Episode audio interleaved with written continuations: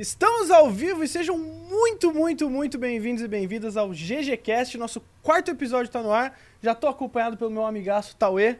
Estamos aqui para falar com duas lendas do cenário de LoLzinho. Joko, Chaep, sejam muito bem-vindos, caras. Começa você, Não, manda o Mitológicos, vai, manda. Ah, muito boa noite aí, Mitológicos, Mitológicos do Brasil e do Mundo, sejam muito bem-vindos aí. Eu agradeço demais o convite, é um prazer estar aqui às vésperas da minha viagem pro Rio de Janeiro, mas vamos falar um pouquinho de LOLzinho. Bom, isso é muito legal. Ô, ô Diogo, manda, agora você se apresenta. Posso mano. apresentar? Manda. Tudo bem. O único não caster da mesa aqui, boa noite a todos. Mais ou menos, né? de- É, já fiz algumas aparições. Já coloquei o pezinho na água, mas não sou de profissão como os meninos aqui. Atualmente trabalhando como técnico na Só Agradece, a org do Baiano. Bom, galera, então a gente começa o nosso podcast nessa noite para conversar com esses dois sobre LoL, como o Digio já falou, mas também muito sobre a vida, sobre a caminhada e sobre como ser um caster, ser um narrador, ser um jogador aposentado de League of Legends, ser um treinador, ser um cara que quer ser campeão do CBLOL ainda. Muita coisa já rolou, muita conversa já rolou antes da gente começar o nosso podcast hoje. Mas eu já vou começar com a minha primeira pergunta, que é a pergunta que você em casa quer fazer pro Shep. Aonde que vai ser a final do CBLOL, Shep? No Rio de Janeiro. Ô, Shep, isso aí todo mundo já sabe, mano. Dá um detalhe aí. Vai ser num pedaço do Rio de Janeiro. Num- Num, num- bairro específico do Rio de Num Janeiro. local que fica, no caso, No- dentro no- do Rio de Janeiro. Rio de Janeiro. E inclusive, da- não, não estou falando do estado, estou falando da cidade, olha só. Já olha só. nichei mais ainda. Eu vou bom. revelar uma coisa então, chefe. Tem uma vogal na palavra.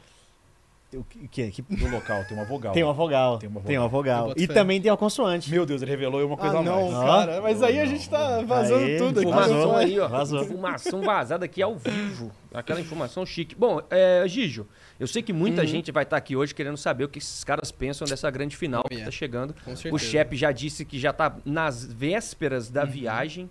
Então eu vou fazer agora a primeira pergunta de verdade. Como é que fica a sensação, como é que fica a expectativa de vocês para essa grande final, que é uma grande final muito diferente de todas as outras, né? Pois é, né, rapaz? A gente vai ter Rensga e Red na final. É uma final que ninguém, ninguém, assim, a pessoa mais otimista do mundo diria que a gente teria a final de segunda, de segunda etapa, de segunda split, como Rensga e Red. E é, a expectativa tá alta, sinceramente, porque quando a gente não, não sabe o que esperar, sabe, no meu caso, assim, eu espero sempre o melhor. É. Sabe, as duas equipes evoluíram muito também. A Rensga, principalmente, conseguiu chegar na final depois de, de um uma, uma segunda etapa absurda. Eles ganharam todos os jogos praticamente, perderam somente uma partida para PEN na fase regular. Né, e agora chegam numa final super engatilhados, o time rodando bem.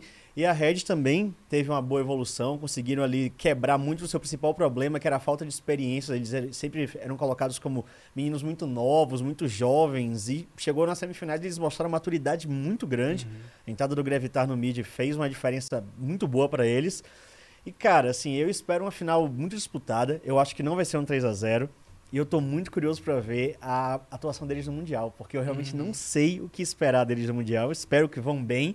Mas é aquilo, quando a gente tá esperando um time já com grandes nomes, com experiência, você já fala, ah, não, beleza, isso aqui dá pra jogar assim, assim, esses jogadores desse jeito. Você não sabe como eles são no Mundial. Só o Titã foi pro Sim. Mundial na Kabum, Uhum. né? Então, velho, vai ser uma incógnita, mas tá sendo legal, sabe? É, é- tá sendo é uma, é uma experiência diferente, porque apesar de, de times que chegaram na final não são times que ninguém esperava, eles chegaram lá porque eles são bons, sabe? Então tá sendo uma dinâmica diferente. Esse aqui é o ponto que eu acho que é mais interessante. Aqui no Brasil, e para outras modalidades também se coloca, mas eu acho que no LoL isso, talvez pelo Flamengo, tá um pouco mais evidente esse ano. Mas não adianta você ser dominante na fase regular e baixar a bola, e não criticando necessariamente o Flamengo, porque ele é o exemplo mais. É o pôster disso, né? Aconteceu Sim. duas vezes seguidas.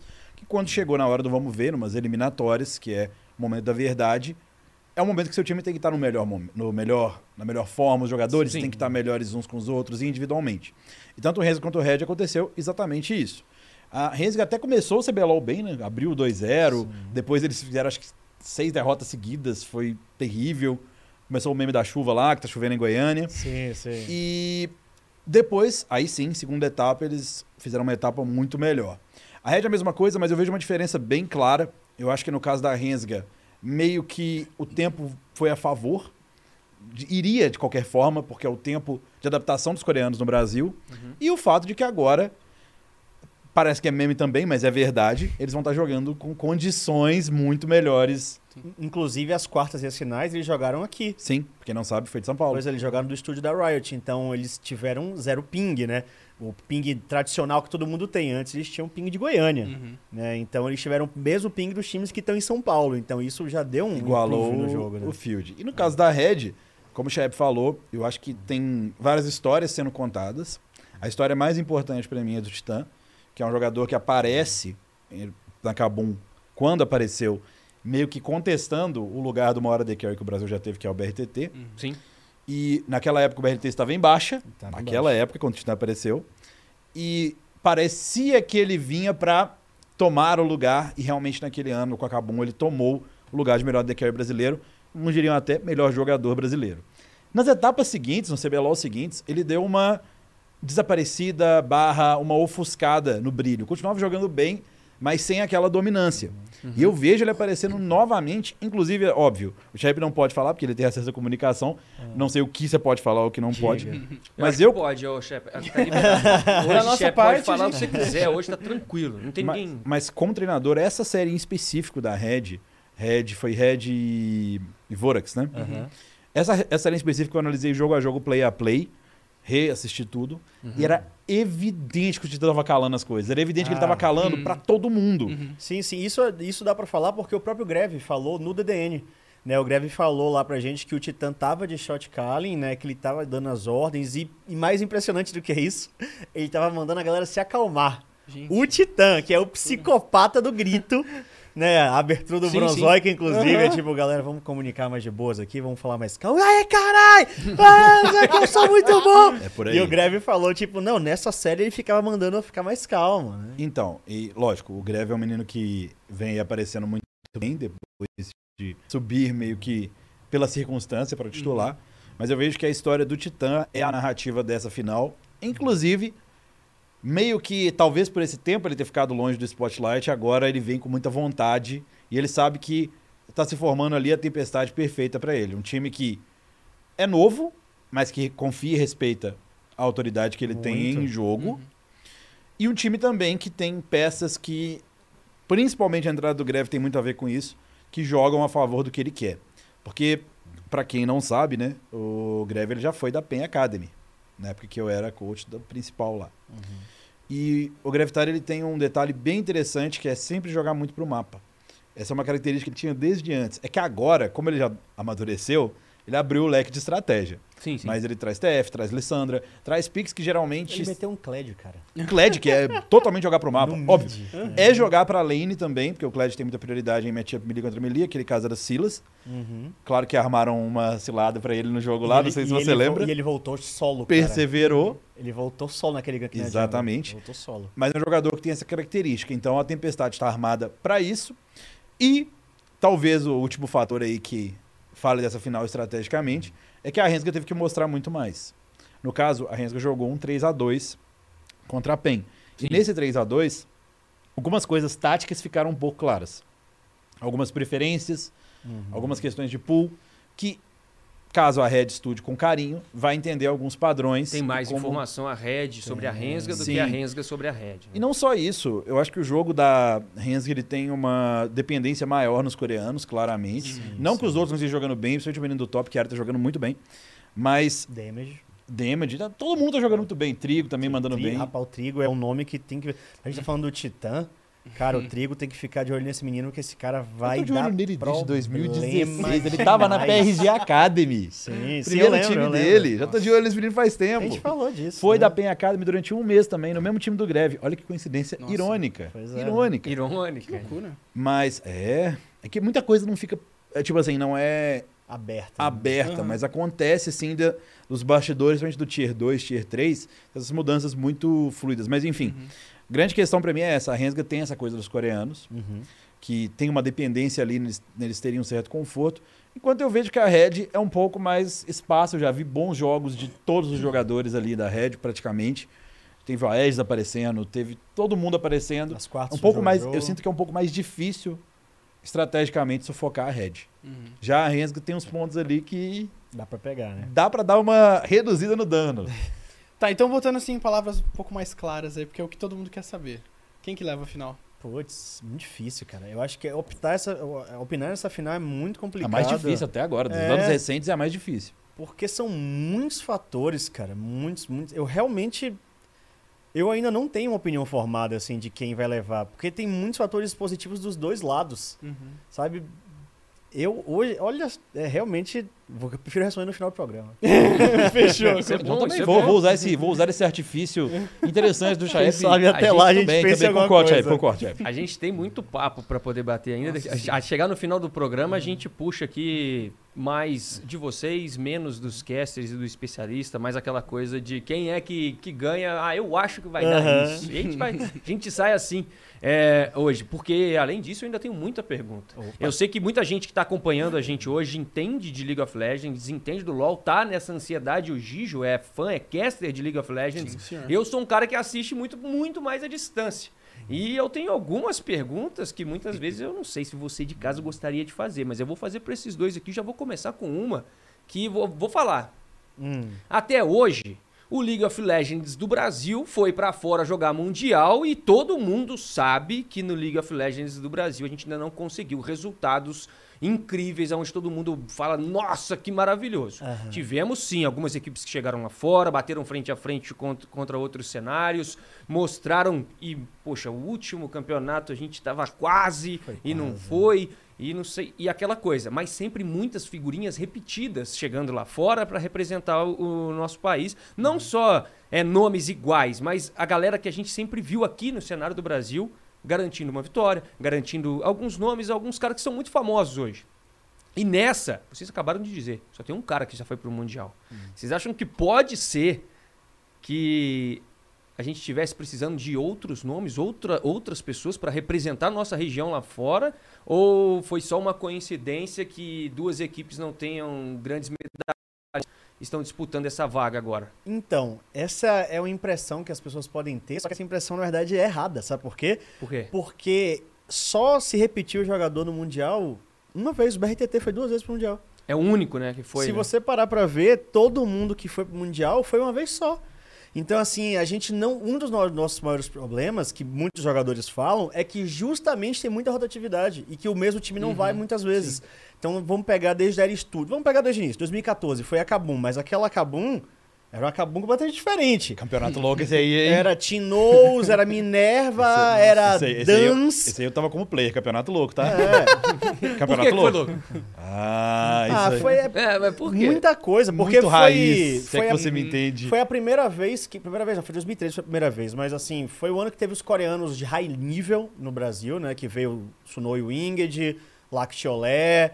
Antes disso, ainda teve aquela. Do, teve o, o Nexus e o. Como é que era o nome dele? É, Nexus e, e- Como é que era? Nexus, Nexus e alguma coisa que eu não lembro, que Sim, jogaram na sim, Bigodes. Aí teve Shadow É, Reset. Nicker, Nicker. Nicker, Nicker, Nicker e, e Nexus. Aí tinha Shadow e, e- e Reset, que o Shadow era o Crawl, que é campeão mundial de League of Legends, né?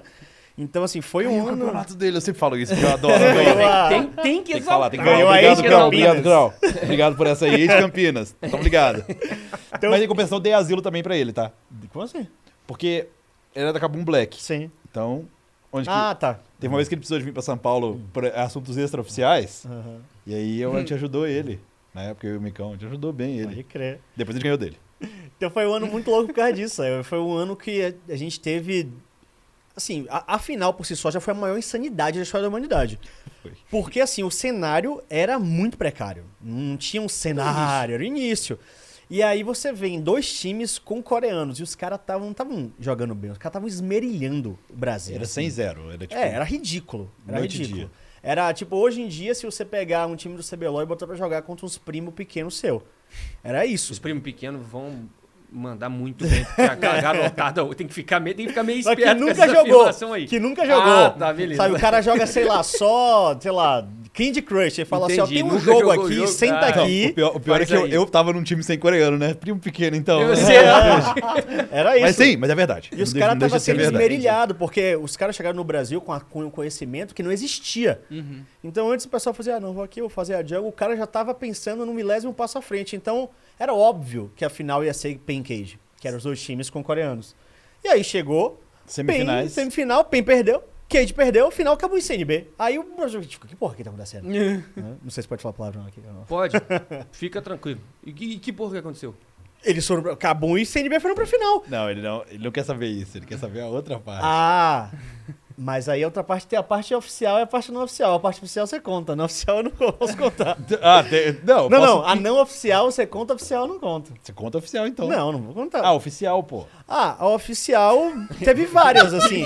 Eu acho que pode A, contar ofici- os dois. a oficial é Fica à vontade pra assim, contar aí. Pessoal, até hoje isso a gente fala bastante que quando os estrangeiros chegam aqui no Brasil e eles começam a perder, eles tendem a tiltar mais Uhum. do que o brasileiro. Entendi. Porque imagine você. Tem a pressão, né? Hã? Tem, tem aquela coisa de você tá num- local onde você não, não conhece, não tá Tem isso confortável. também. E tá todo mundo colocando Não, você a veio- expectativa em Isso. cima de você, né? É mais isso, porque E você veio só pro quê? Só pra ganhar. Pra ganhar aquele campeonato. Você não vai É, ficar. você não vai vai ficar. ficar. Você não vai ficar. Então, assim, você, teoricamente, você chega num lugar onde você, teoricamente, onde você é superior, você sabe que você é melhor. E aí você começa a perder, você fala, o que é que tá acontecendo aqui? Né? Então, assim, você, o, o cara chega, ele sabe que é melhor, ele jogou melhor, ele veio só pra aquilo, ele começa a perder. Aí fala, meu irmão, o que é que tá acontecendo?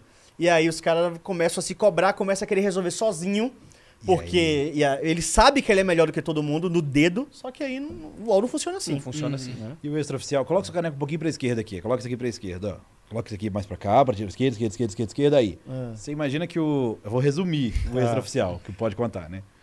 Os camarins, nessa época, não eram separados. Era tudo junto. É. Então você imagina que são quatro portas canecas aqui e tinha um meio onde a galera ficava, só trocava de roupa nas portas ali, que são as canecas, e tinha um Entendi. meio. E o que estava acontecendo é que isso que o Chaep falou, meio que os- certos times estavam um pouco certos de si demais e estavam a- bastante. agindo de uma forma muito confiante É. no meio público, onde tinha os outros times também, entendeu? Então, digamos que isso gerou uma certa tensão e meio que alavancou a vontade dos outros times ganharem também. Ah, isso aí dá até pra falar mais, até. Não vou É, então, falar. eu não pensei vou... que era isso que você ia falar. Não, que é pior ainda. Não, eu sei, mas essa aí não pode falar. É. assim, tem... Aqui não é o nosso podcast, a gente pode falar. Não pode falar. É, exatamente. Na verdade, a gente pode fazer isso. falar. É porque esse É que caso é aí... mais que- pessoal, esse Ah, é esse, de saúde. esse né? outro não dá, mas assim, esse que o jogo tá falando especificamente, o que tava acontecendo é que assim, alguns times relataram que na hora de perfilar, sabe que todo mundo Sim. ajusta aqui pra entrar, daqui a pouco a gente vai chamar. Os caras estavam tipo, Rindo, né? É. Debochando da é, adversário. como se fosse aqui, ó, esse aqui fosse dois times, aqui fosse o time, eu chegava pro jogo e você falava tipo, tipo isso. E aí tá eu vou ficando... Aí os caras ficaram um puto e falaram, ah, é, caralho. E aí, Um exemplo. Entendi. Um exemplo. Foi CNB e PEN. Aham. Quando a CNB vence a PEN, tinha esse lugar comum aí. O pessoal da Cade comemora como se fosse o título. Sim. Porque eles Porque, sabiam que ah, eles tinham ganhamos. desviado dos outros coreanos. Hum. Só que eles não foram Só que eles esqueceram que isso podia ser mal visto pela Kabum. Então, tipo, eles estão comemorando a Eles estão comemorando antes de jogar contra a gente, né? Sim, Então a Kabum exato. foi lá Então, e pegou ar. Assim, essa. Imagina eu, eu tava tipo. Com a pipoca lá, o Michael Jackson ali, ó. Porque eu e tava só assistindo isso. Isso foi em 2013. 2014. 2000. Maracanã, isso foi no Maracanã. Não, foi no Ah, Espaço então. das Américas? Ah, Foi, foi no Espaço das Américas que depois a final foi no Rio, né? Foi no Maracanãzinho, afinal. Mas Então- a, todo esse pré Aham. foi no Espaço das Foi Américas. espaço. Isso É. foi então lá no início. Lá no na época mais raiz, que você mesmo disse, né? Raiz da raiz. sim. Mudou muita coisa né, Muito. daquela Todo época pra mundo. agora. Não, não, não tô querendo saber do jogo, nem da Não, então, organização. do- não. do- A maneira como os jogadores Ah, se sim, portam sim, mudou. sim. Não tem mais essa coisa de esse cara tá tirando onda com a Ah, minha existe cara, também. vamos pegar isso tem. e tal. Como é que funciona É porque antes. o clima hoje? Antes existia uma. Um hype diferente. É, antes Ah. isso acontecia porque era muito mais. era- não era nem intencional. Antes isso É. acontecia por imaturidade. Sim, sim, sim. Era um hype sabe? diferente. É, antigamente, tipo, essa zoeira era imaturidade. Hoje em dia ela é pensada. Hum. Né? Ela faz parte da, da, da dinâmica, faz parte do campeonato. Um sabe? bom exemplo disso é o BRTT. O BRTT, ele é o, ele é o BRTT desde 2014. A primeira vez que eu já contei, inclusive, lá no... no, no do combo. No Primeira Combo, que é o ouvi- podcast de vocês, Sim, né? sim, Se talvez sim. alguém esteja aí hoje assistindo a gente aqui e curtindo esse bate-papo dos, a desses dois lá. caras maravilhosos, eles também têm o podcast deles. Junto com o Que é o- Prieto, né? Que é Isso, nosso Prieto, sócio está com também. Prieto. Eles também têm o podcast, aonde lá eles muitas vezes deixam falar mais do que falam. Hoje aqui é pra eles rasgarem É, eu tô falando mais até, mas. Manda ver. Mas enfim, é, o caso do BRTT, eu citei isso, mas indo indo mais ao fundo. Primeira vez, esse sim, em 2013, na, X, na XMA, X5, não, na X5, cinco Sim. computadores. O primeiro campeonato que eu joguei presencial em São Paulo foi a BGL Battle 2. Então foi lá nas 5 E foi aí que eu conheci o, o BRTT. Que eu Uhum. cheguei em São Paulo, desci do carro. Quando eu... Primeiro que eu achei meio estranho, porque a gente olhava a LCS lá fora e eu cheguei na X5, era uma loja de computadores. É, né? na loja. O lugar que que eles presença- jogavam era menor que isso aqui, pô. É, que presencial que eu vou jogar, né? E aí, quando eu quase pra entrar, eu, come- eu começo a ouvir alguém gritando que nem um maluco. Maluco mesmo, lá de dentro. Por isso eu até fiquei com medo, será que eu entro aí mesmo? E era o BRTT. Hum. Então ele gritava assim, Chaep tá ligado, ele já viu, gritava efusivamente, porque era aquele momento, era como se fosse o, o que, o que o momento pedia. Entendi. Era uma, quase que uma exposição física, realmente, dele ter que gritar, dele bater na mesa e tal. Hoje em dia, o BRTT continua sendo uma pessoa de personalidade forte. Mas como ele canaliza isso? Ele canaliza fazendo música. Ele canaliza lutando boxe, postando foto, Sim. Ele vídeo. tem uma imagem de bad boy, mas não é aquele bad boy o, o cara escroto, ele é, o marrento, sabe? Exato. Que tá sempre quieto, mas... É. Então, isso vale para o cenário inteiro. É um exemplo que é como se fosse uma alegoria. Na verdade, a gente faria uma alegoria, seria o, o macro, né? Mas ele é como se fosse um exemplo. Uma que é um- referência. uma referência de uma alegoria maior, que é o que o cenário todo passou, que é um refino. Então, as características são as mesmas. Ele continua sendo um bad boy, o cenário continua tendo essas tretinhas, continua tendo essas Sim. coisas, mas agora muito mais refinado e muito mais profissional, porque, querendo ou não, os atletas eles têm uma assessoria muito maior. Hoje a Então- imagem deles vale mais. do que Com vale certeza. Nossa, Assim, é, lógico, a do BRTT é um caso à parte, porque o cara, a Sim. imagem dele é a que mais vale, Sim, comparativamente. sim, sim.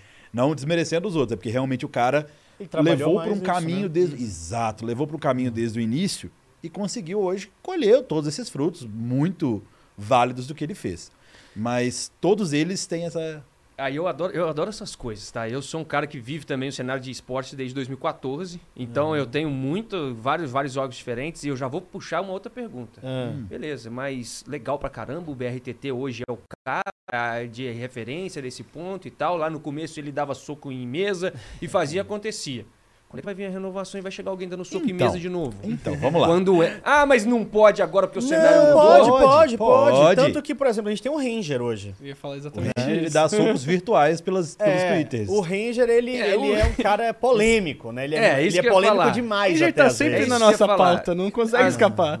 Às vezes fala mais do que mostra toda essa energia pra resolver dentro do jogo. Então, é que, eu acho que o Ranger tem uma, uma- característica muito boa, muito incrível, que é ele tem, a ele tem coragem.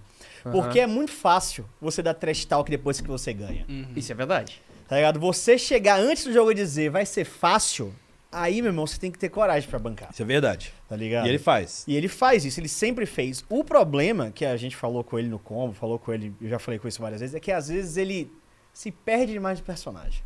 Tá ligado? Ele, Você ele acha é. que é um personagem? Ele falou claramente que era. Quando ele foi lá no combo, ele falou: é um personagem e é, é eu faço de propósito, vou acreditar no cara, né? Foi o que ele falou. Falou nessas palavras, mas foi o que ele indicou. Não, né? ele falou, literalmente. Falou Falou. Ah, é eu um cheguei de- personagem. cheguei depois, Ah, pô. você chegou depois, pode crer. Ai, Ele falou: é um personagem. Deve assim, eu acho que às vezes ele se pe- perde demais no personagem. Entendi. Ele, ele, às vezes, ele entra muito no personagem, ou às vezes ele derrapa mesmo. Ele perde a mão. E aí ele vai lá e faz uns comentários que ele não deveria fazer, coisa e tal. Que é muito parecido, por exemplo, com a coisa que tinha o Tokers. Só que o Tokers não era um personagem, o Tokers era o Tokers mesmo. É, ele era bem verdadeiro. né? Então o Tokers ele era esse cara que ele botava o dedo na ferida, que ele falava é ruim, é fácil, é tranquilo. Só que aí o Tokers, assim como muitas pessoas na época que isso aconteceu, não tinham nenhum tipo de preparo psicológico por trás. Os times não tinham psicólogo, não tinha media training, não tinha, não tinha essa, essa onde correr, profundidade né? maior. E É. aí quando a comunidade bateu de volta, né, teve o caso famoso do Tokers lá que falou: ah, não ligo pra você nem pro, nem pro, pro seu país, né, nem pra você nem pro Brasil. O cara falou: ah, você tá. ah, você tá representando o Brasil e não sei o que lá, você não devia falar assim. Aí o Tokers replicou com: ah, não ligo pra você nem pro Brasil. Né? E aí ele recebeu um hate do caralho, porque ele tava no campeonato internacional. Mas é aquilo, eu acho que a gente tem jogadores, a gente tem personagens que tem esse ímpeto, que tem essa essa vontade de, de zoar, de, de, de chamar responsa, de ser polêmico. Mas eu acho que, ao mesmo tempo que a gente evoluiu bastante, eu acho que a gente ainda tem muito para evoluir também, principalmente na parte dos jogadores. E não nos jogadores especificamente dizendo que eles estão errados, mas de ter atenção aos jogadores. E É, essa Os times darem mais atenção, trabalhar mais os jogadores, porque isso não é culpa só do jogador, sabe? Isso é culpa dos times Do também que não dão todo. atenção, é. Mas tem uma coisa interessante nisso que eu tava até assistindo a stream do LS, que provavelmente vocês não conhecem, talvez o Gijo, Sim. talvez o? Chaep, do Last Shadow. Ah, sim. Foi que, é, é que ele não- hoje em dia ele não tá tão em voga como ele já Aham. teve em outros momentos. Já foi caster também, por um breve tempo na LCK. Agora ele tá trabalhando em outros projetos dele, mas o cara está estourando em stream desde, desde então. Uhum. E fizeram essa pergunta na live dele. E eu assisto, eu ouço bastante, porque querendo ou não, por mais que o cara seja polêmico, Ele tem história. é um cara que tem muita história. Uhum. E ele viveu um outro ambiente. O cara mudou pra Coreia pra Pra acompanhar castar. o meta de lá e castar. E aí ele Entendi. fez a vários amigos, por exemplo, um dos amigos dele é o Sam, que é o flanalista. Analista. Então, ele tem muita conexão. Já conversei com ele, já tive esse prazer de conversar, um cara legal. Pelo menos conversando, ele pareceu um cara legal. Mas ele fala, na stream pergunta pra ele, vai existir outro Faker? Como você me falou, vai existir um outro BRTT? Sim. É que assim, a renovação ela tem os dois lados. Renovação tá acontecendo. Por exemplo, chega Lógico. o Trigo, que é uma The Carry Sim. que, pro- provavelmente tirando quem acompanhava Tier 2, Tier 3, Ninguém conhecia. não ouvia falar dele e ele chega puxando ban pro Varus dele, que é um dos times, um dos campeões mais banidos contra a Rensga, é o Varus do cara. Uhum. Isso é estatístico, pelo menos na- ali na, no- nos últimos jogos. Sim. Tá Só existindo que- aí um respeito. Existe, caralho. o cara já tá galgando posição e mandando bem. E, inclusive, em comunicação, se você pegar o na escuta, que esse esse, você pode falar porque foi pouco. É, Eles ele mal fa- falam, cara. Eles mal falam. Mas é ele falou, Demet, prepara a lanterna pra mim. Ele, tipo, Sim. é esse tipo de coisa, esse, uma maturidade de comunicação que às vezes a gente não vê em quem já tá há muito tempo. Uhum. Então tem esse- essa renovação. Agora, para renovar um BRTT, difícil, é a resposta que o LS deu. Vai haver um novo fake? Ele falou, cara, eu não sei se existe espaço para uma explosão tão exponencial como foi a do Faker. Sim. Porque o cara tem que ter todo um conjunto para explodir. Tem que ser no começo, as pessoas têm que estar procurando com os olhos aquela pessoa e ele tem que ter o talento. É o caso, por exemplo, do Nobru. É difícil ter outro Nobru. E além disso Aquele- tudo... aquele- já estourou aquele cara, já estourou É. o BRTT. É difícil aparecer um cara que vai. tá- Pode acontecer. Se acontecer, a gente tá aqui pra bater palma. Eu acho que a Sim. gente só precisa dar tempo, viu? Eu acho que é só tempo. Eu acho que a gente tem essa ansiedade das coisas acontecerem dentro do esporte, muito parecidos com o que acontece no esporte tradicional. A diferença é que no esporte a gente tem pouco tempo ainda. Sim, é muito mais imaturo de, em de relação jogo, a- de cenário, de tudo que está acontecendo. Muitas vezes a gente chega para o esporte tradicional e fala, nunca mais vai aparecer ninguém correndo tanto quanto o Usain Bolt. E aí surge um cara que corre e bate o recorde dele. É isso, é porque Sabe? São, são as coisas que envolvem. Que, por exemplo, tipo, vai aparecer alguém que vai ser maior do que o BRTT? Claro. Vai. Vai aparecer alguém que vai ser maior do que o Faker? Vai. Só que a questão toda é, não vai ser um outro BRTT, nem vai ser outro Faker. Por quê? Exatamente. Porque envolve um monte de coisa. Exatamente. Porque alguém melhor sempre vai ter. Mas o mesmo jeito que você pega, por exemplo, qualquer outro esporte. Vai ter outro Pelé? Não tem Não outro vai, Pelé. não tem porque como. o Pelé é o rei do futebol. Porque Perfeito. ele A tem situação a- encaixou de um é, jeito. Além da questão dos títulos, de ele ser bom, tem a mágica, tem a mística em cima dele. O Messi, ele é mu- muito bom de futebol. Foi muito melhor do que outras pessoas. Melhor do que o Maradona, por exemplo. Aí vão querer matar algumas pessoas, outras não. Mano, daqui a pouco Mas é puxar aquilo. aqui, Quem é melhor? Messi ou Cristiano Ronaldo, chefe? Messi ou Cristiano Ronaldo? Quem é melhor? Caralho. Já que você puxou os caras, agora eu vou te colocar na cilada. Aí, CR7. CR7. Cristiano aí. Ronaldo? Cristiano Ronaldo. Cristiano Ronaldo. Cristiano Nossa, Ronaldo. os fãs do Messi agora fura loucura. Voltou pra casa agora. Nossa. Ele voltou pro Manchester, vai ganhar mais uma lá. e não é bom. Mas assim, se você pegar, sempre vai ter um monstro em qualquer esporte. E sempre vão ter pessoas que vão jogar tanto quanto ou melhor do que Sim. aquele monstro. Só que não vão ocupar aquele espaço. Não vão ter Não a, ma- como. a magia. não a magia. é. É isso. Por mais que o Messi, por exemplo, jogue mais bola do que o Maradona, o Maradona vai ser sempre maior do que o Messi. Sabe? Não- não- o Messi não é o Maradona. Né, o Messi ganhou um bilhão de Champions, ganhou 350 mil bolas de ouro, coisa que o Maradona nunca fez. Só que o Maradona ainda é maior que o Messi. É a mesma coisa que o, o Pelé, o Ronaldo. Sabe, o Ronaldo não é o Pelé. Pra mim, o Ronaldo. Não vou, vou parar de, de, de comparar. Futebol demais, né? Vou parar de comparar, senão eu vou sair daqui odiado demais. Mas o Ronaldo é foda, tá ligado? É um fenômeno. Mas assim, o Pelé ainda é maior do que o Ronaldo. Entendeu? O Pelé é maior do que qualquer um no futebol. Se você pegar a NFL, o Tom Brady, ele é o deus supremo do rolê. sabe? Então ele vai parar, vai aposentar, vai. Pode ser que tenha, acho muito difícil, nos próximos anos alguém que chegue e ganhe seis anéis que nem ele ganhou e já chega, vamos parar de ganhar, Tom Brady, deixa meu time ganhar, pelo amor de Deus. e pode ganhar mais do que ele, mas a mística do Tom Brady é incrível. Da mesma coisa do beisebol, o Baby Ruth, sabe? É, ele nem difícil. ganhou Nossa, tanto sim. assim, tá ligado?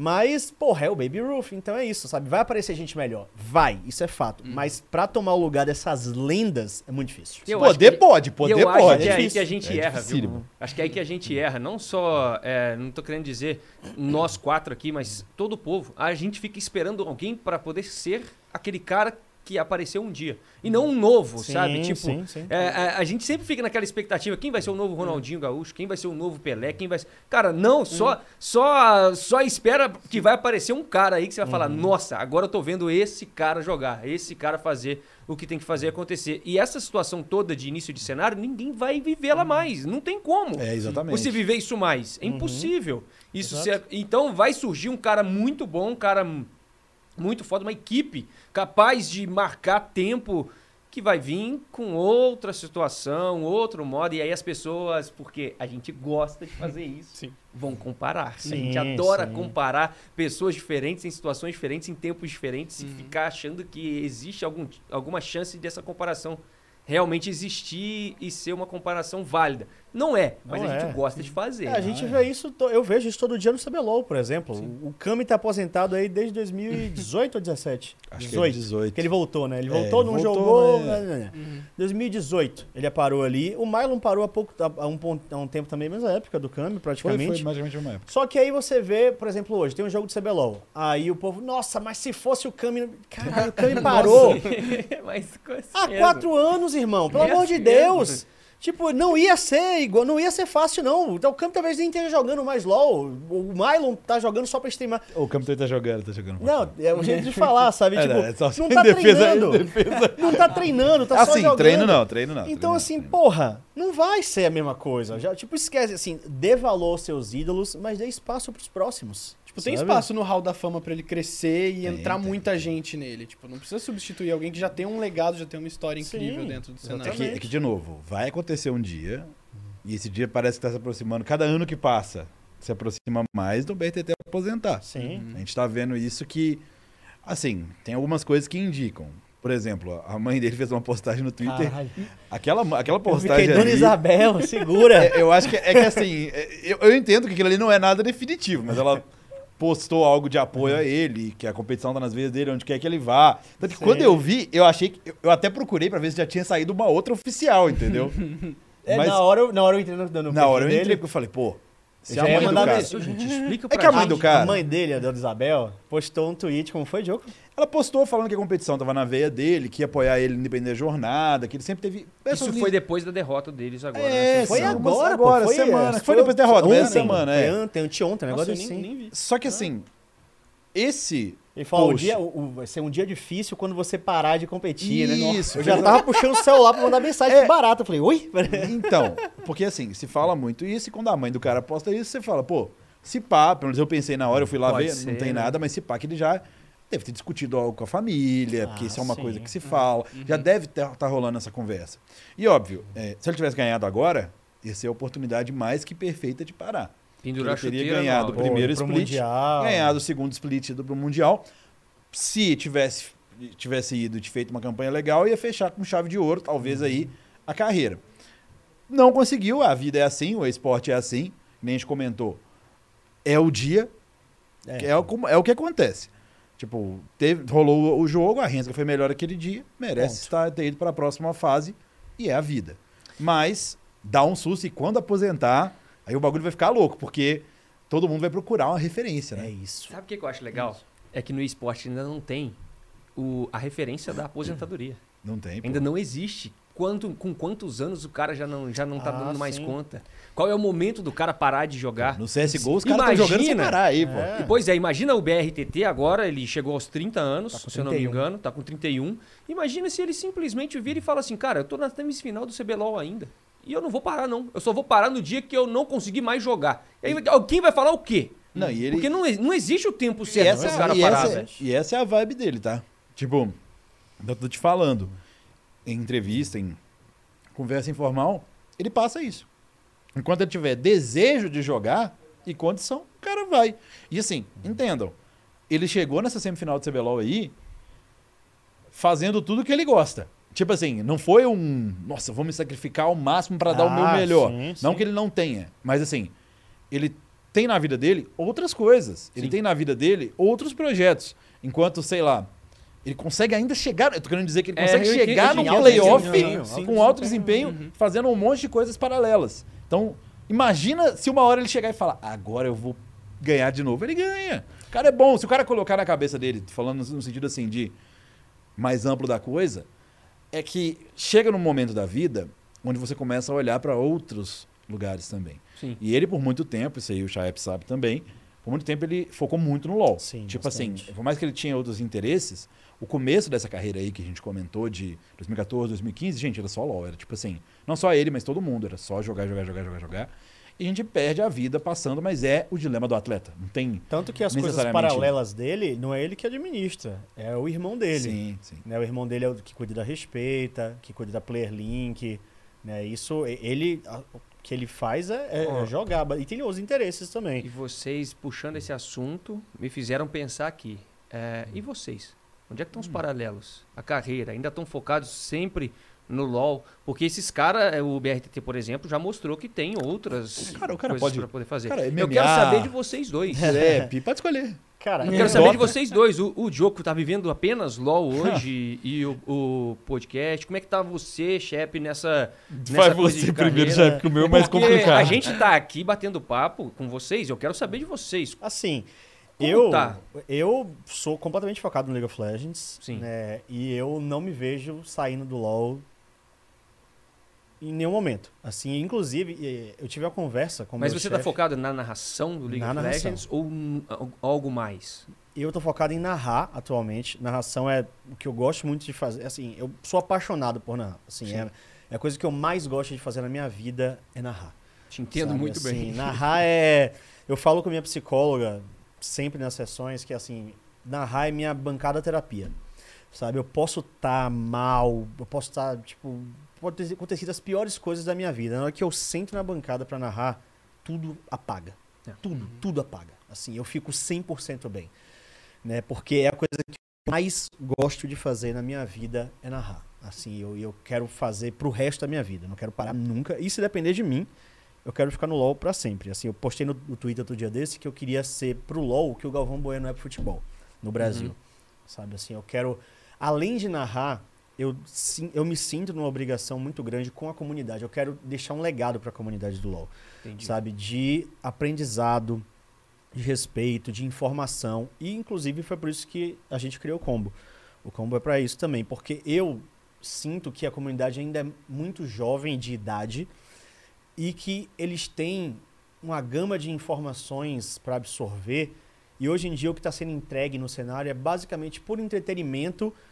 E não dizendo que entretenimento é ruim, entretenimento é muito bom, mas está tendo basicamente só entretenimento e às vezes algum desses entretenimentos com a via tóxica muito grande.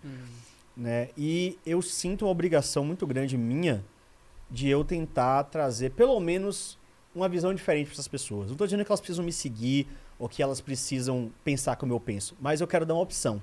Eu digo assim, ó, o meu trabalho que eu vou fazer em qualquer via, seja ele na narração, seja ele no com podcast, seja ele no DDN, seja ele em qualquer lugar que eu faça, ele tem uma via um pouco mais séria. Não estou dizendo que é sisuda. E quando eu falo séria, não é tipo, olá, tudo bem? Estamos aqui para. Não, eu quero entregar para eles um tipo de conhecimento que eles não vão ter.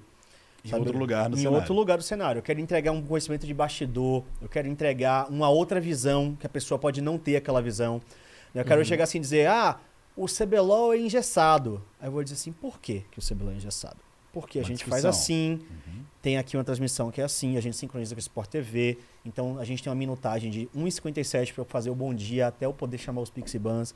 Até lá, meu, meu diretor fala no meu ouvido, você tem 15 segundos para terminar a sua frase, eu tenho que passar para outra pessoa, e nananã. Então, assim, eu quero dar uma perspectiva para as pessoas de por que as coisas são feitas, sabe? Sim. E não só ela ouvir alguém falar alguma coisa e dizer, é isso aí! Nossa! Não, dizer assim, pare, questione por que isso aqui está acontecendo. Por que essa pessoa tomou essa decisão? Por que essa empresa tomou essa decisão? Por que isso está acontecendo? Então, assim, eu gosto de ser essa pessoa mais analítica, essa pessoa Sim. mais é, que passa uma visão mais profunda para as pessoas que estão me seguindo. E no quesito de narração, assim, hoje em dia eu sou um dos mais velhos do cenário, né? O Gruntar é mais velho do que eu, mas eu tô com a Riot... De idade. De idade. De idade ou de tá tempo cabelo, de tá ficando cast? cabelo branquinho, né? De- De Acho idade e de de tempo- tempo de cast. Acho que de tempo de casting, você, no LoL, é, uma- Ah. uma- é o mais velho hoje, não é? No CBLOL de equipe, É. de- sim, eu sou o mais antigo, porque o Gruntar ele narra LOL desde o início também, só que ele não trabalhava pra Riot. Isso. Sim, Né? eu conheci o Gruntar, inclusive não foi no LoL, foi no StarCraft. StarCraft. Ele fazia StarCraft, Isso, foi onde eu conheci ele. Gruntar narra desde, sei lá, 2010 ou antes. É, tem bastante Desculpa aí, tempo. Gruntar, se eu não sou, tô sabendo o tempo. Começou bem antes de mim. Só que com a Riot, eu sou o mais antigo hoje em dia. Uhum. né? Eu e o GSTV somos os mais antigos no LoL. É, E eu sempre falei, assim, quando as pessoas. Eu lembro de uma entrevista que eu dei para Esporte Interativo, lá em 2015, foi 2016, eu não lembro. E eles me perguntaram o que é que você quer que as pessoas lembrem quando falam em Shep. Eu falei qualidade. Sabe? Eu não quero que eu seja o mais engraçado, eu não quero que eu seja o cara com mais like, eu não quero que eu seja o cara, tipo, irreverente, zoeiro, não. Eu quero que você lembre de mim e fale assim: esse cara é bom. Esse cara é bom. E assim, eu tenho essa preocupação, talvez um pouco pela minha idade, um pouco pelo meu passado acadêmico, né? Para quem não sabe, eu sou formado em direito, né? Fiz pós-graduação, fui monitor de direito tributário no cursinho.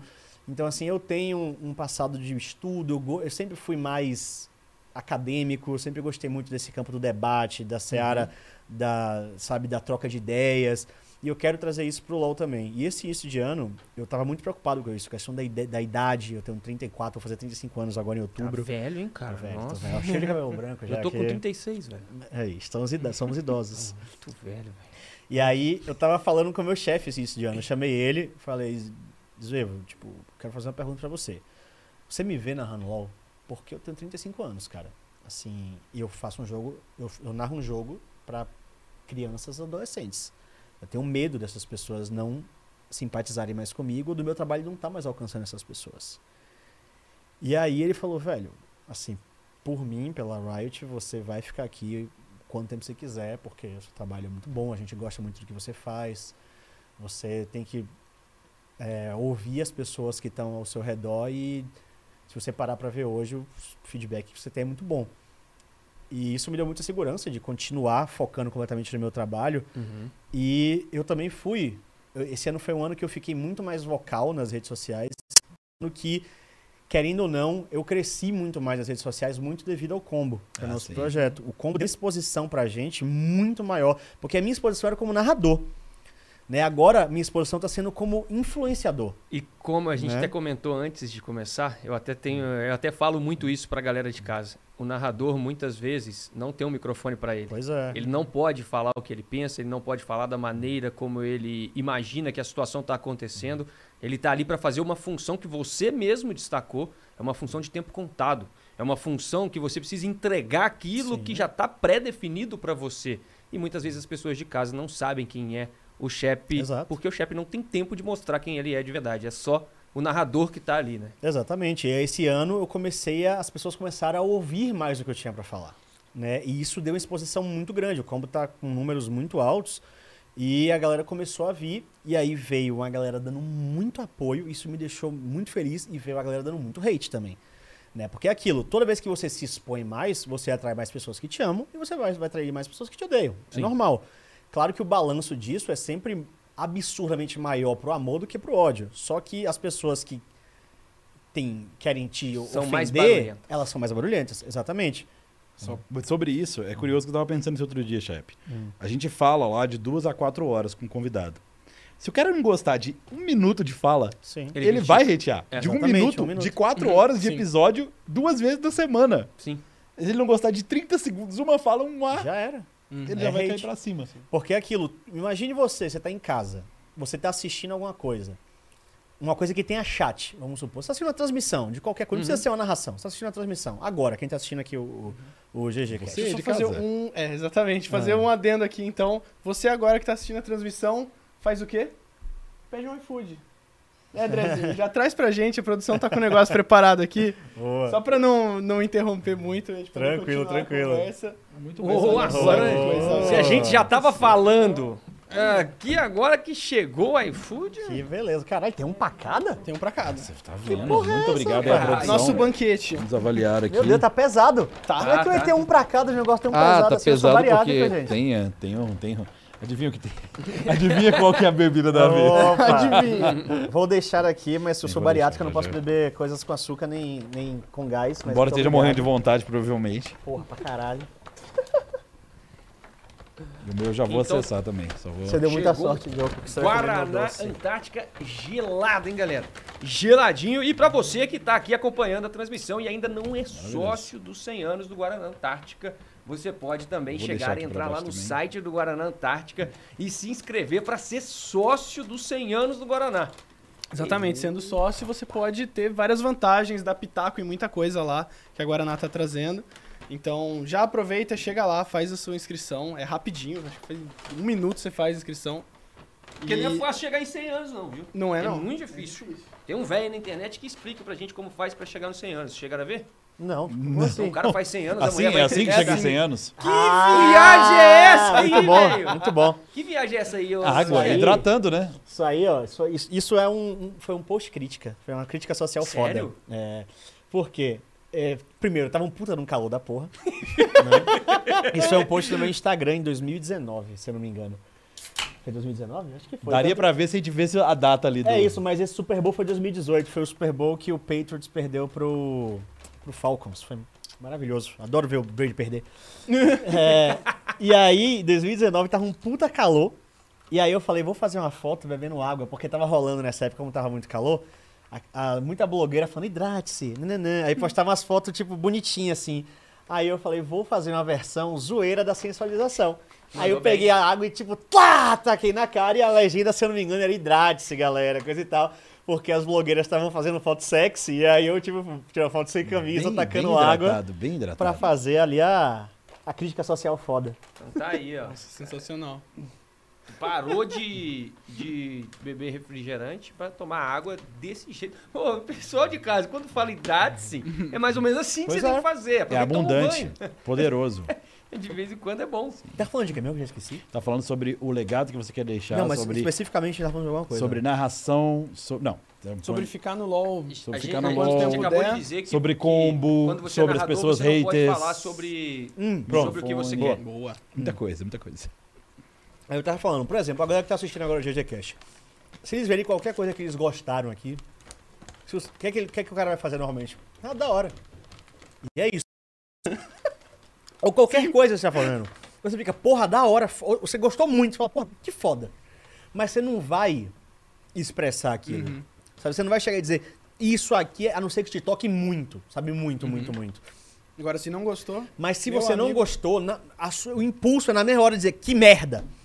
Nossa, isso aqui é uma porcaria. Mas se você gostou, você normalmente guarda pra você, porque ah, você faz isso pra tudo na sua vida. Você tá assistindo um filme e você fala, "Ah, esse filme é da hora. Você não vai no Twitter e falar, porra, adorei, a não ser que você realmente goste muito. Sim, sim. Então é cara- isso. Se você tá assistindo um futebol, o cara acerta um passe, você não fala lá, nossa, acertou um belo passe. Exatamente. Nossa, um passe de novo. Outro passe. Nossa, ele acertou um Agora ele errou o passe? Filho da puta, errou o passe. mandar como é que só esse cara conseguiu errar esse passe? Exatamente. É exatamente então, assim assim, a- o, o ódio acaba sendo muito mais vocal do que o Sim, amor. sim. né? E, e esse ano no combo teve muito dos dois. Né? E, e eu vi que realmente a comunidade tinha um carinho muito grande por mim, pelo meu trabalho principalmente. Né? Eu comecei a postar muito mais coisas em todas as minhas redes socia- sociais, perguntar mais coisas. E eu vi a galera sempre falando, pô, tipo, a sua narração é muito boa, eu gosto muito de você, Sim. né, etc e tal. E isso me deu um... eu tô lá sempre fazendo isso. Fanboy 100%.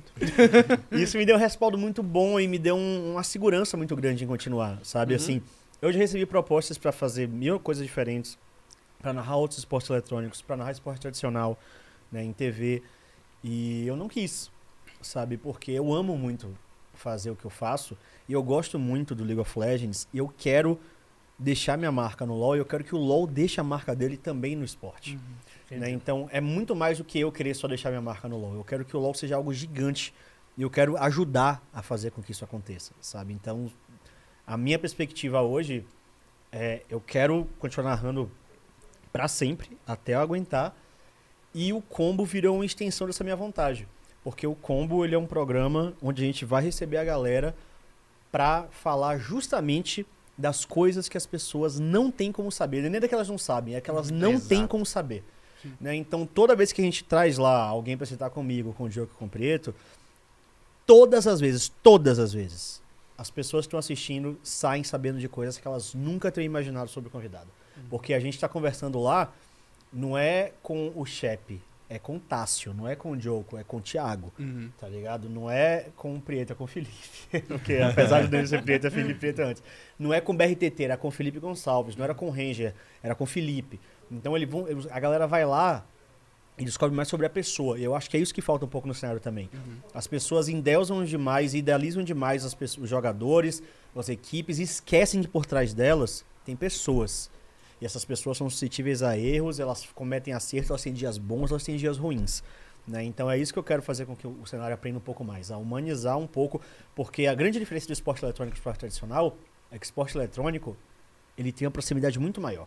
Com certeza. O fã, ele fala com a gente. Uhum. Com Ele certeza, fala o comigo. tempo todo. Ele fala com o BRTT. Ele te ensina a fazer o seu trabalho mesmo sem saber fazer o seu trabalho. Exatamente. Então o BRTT abre uma live, eu abro uma live, o cara tá falando comigo. Uhum. O cara tá- e ele vai ter uma resposta muitas vezes. Quando é que um cara. Quando é, quando é que a gente aqui vai falar com o Neymar? Nossa.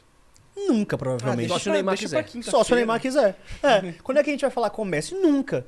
Sabe? Essa galera não. A Quando galera... é que a gente vai abrir uma, uma conversa com o Galvão Bueno e virar pra ele e falar aquele lance que você narrou da, do, cara? O Galvão vai estar lá sim, assistindo, é. ouvindo a nossa opinião. né? Quando é que não vai rolar? Então, assim, aproveitem essa proximidade. Sabe? Não tornem essa proximidade ruim. É. Essa proximidade tem tudo pra ser o grande destaque do esporte eletrônico. E é isso que eu quero trazer muito com esse legado e com essa vontade que eu tenho no League of Legends, sabe? Porque a gente tem uma proximidade muito grande e isso torna a comunidade muito mais próxima. E a proximidade também traz essa eu posso ofender o cara, sabe? Então, assim, é isso que eu quero que, que todo mundo entenda mais, sabe?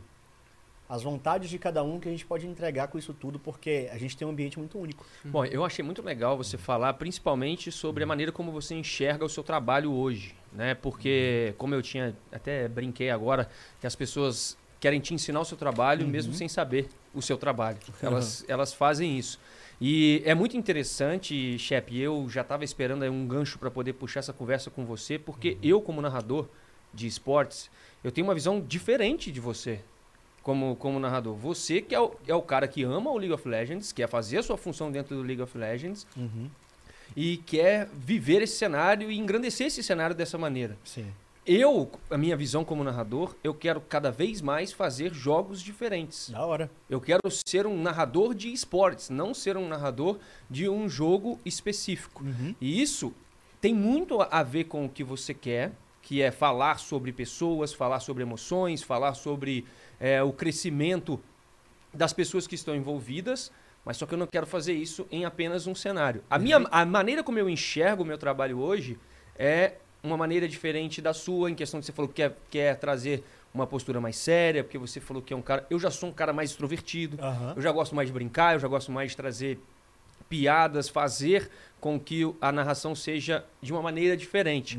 E a gente não tem a fórmula perfeita dentro do esportes, pelo menos no meu ponto de vista. O que, que vocês. O que que você, antes da gente voltar pro Diogo e ele falar do futuro dele, eu queria saber o que, que você acha disso. Você acha que o esporte, principalmente nessa área de casting, é, ele vem amadurecendo, ele vem mudando, ele vem se adaptando, muito por conta talvez das watch parties, com relação direta com as transmissões oficiais, que o público de fora não sabe a diferença, mas existe uma a diferença é gigante.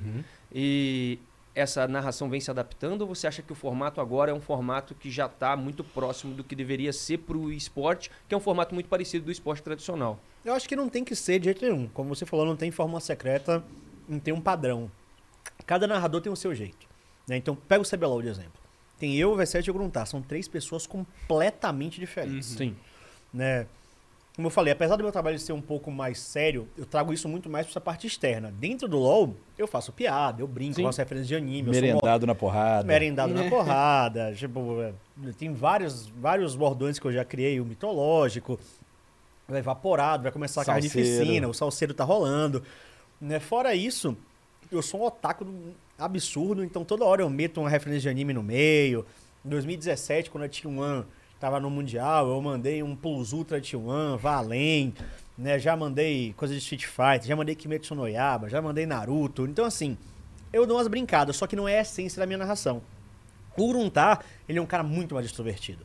Sim. Né? Ele, ele tem a, a zoeira dele, o jeito que ele fala também é diferente. né? Ele fala aí, deu a bicuda na cara, aí vai pererecando, ele tem uma lembrei- outra eu pegada. Eu lembrei de uma coisa O? Gruntar, cara. Que o Gruntar é o herói não cantado. Como assim? Porque tem um, tem um clipe famoso. Se você não conhece, você vai fazer o seu dia.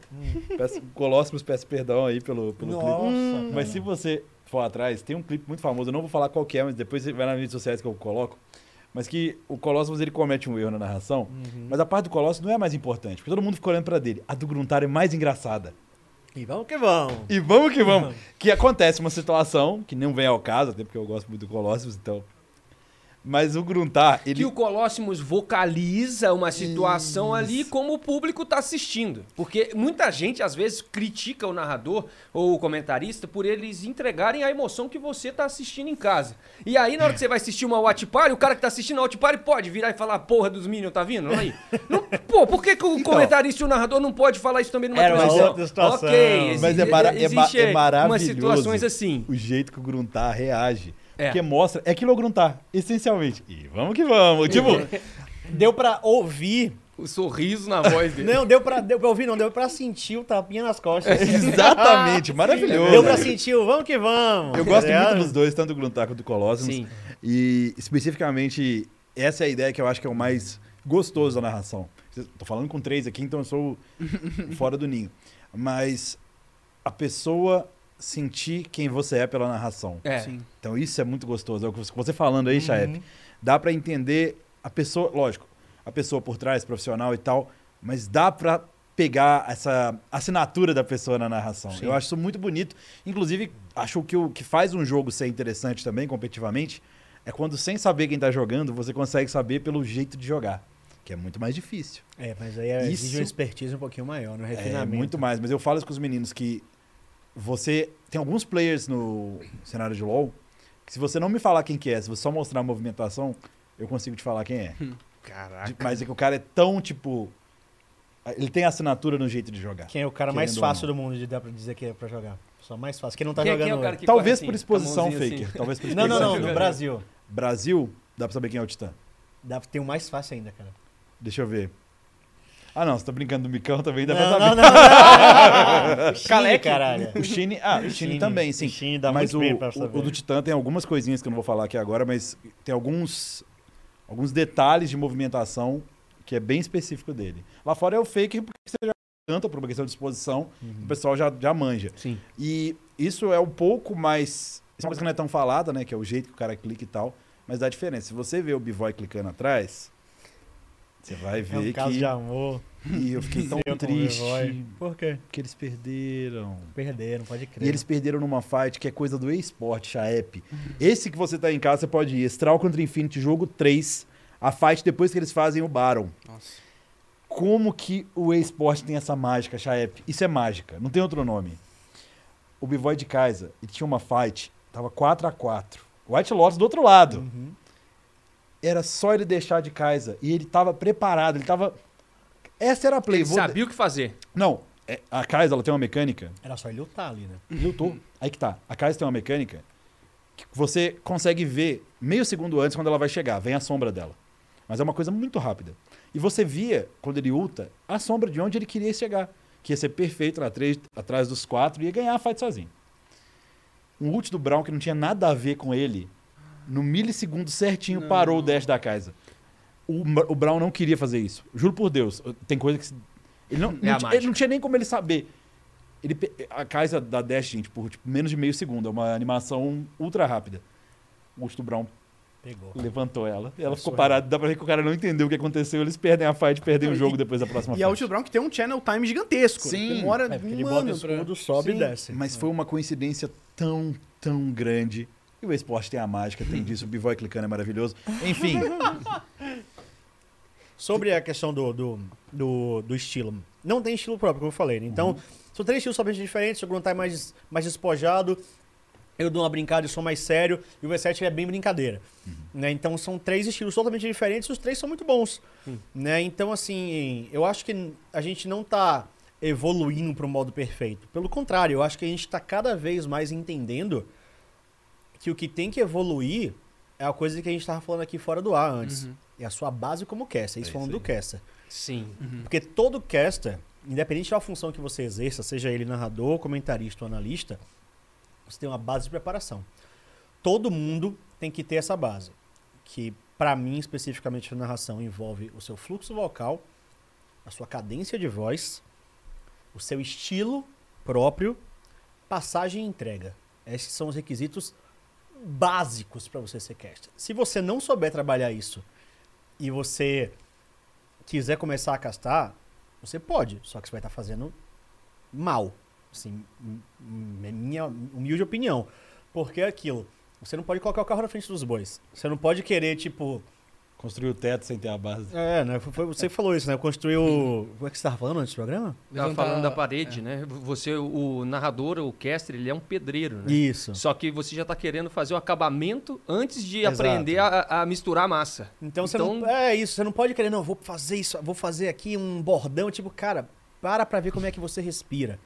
Para pra ver como é que é a sua cadência.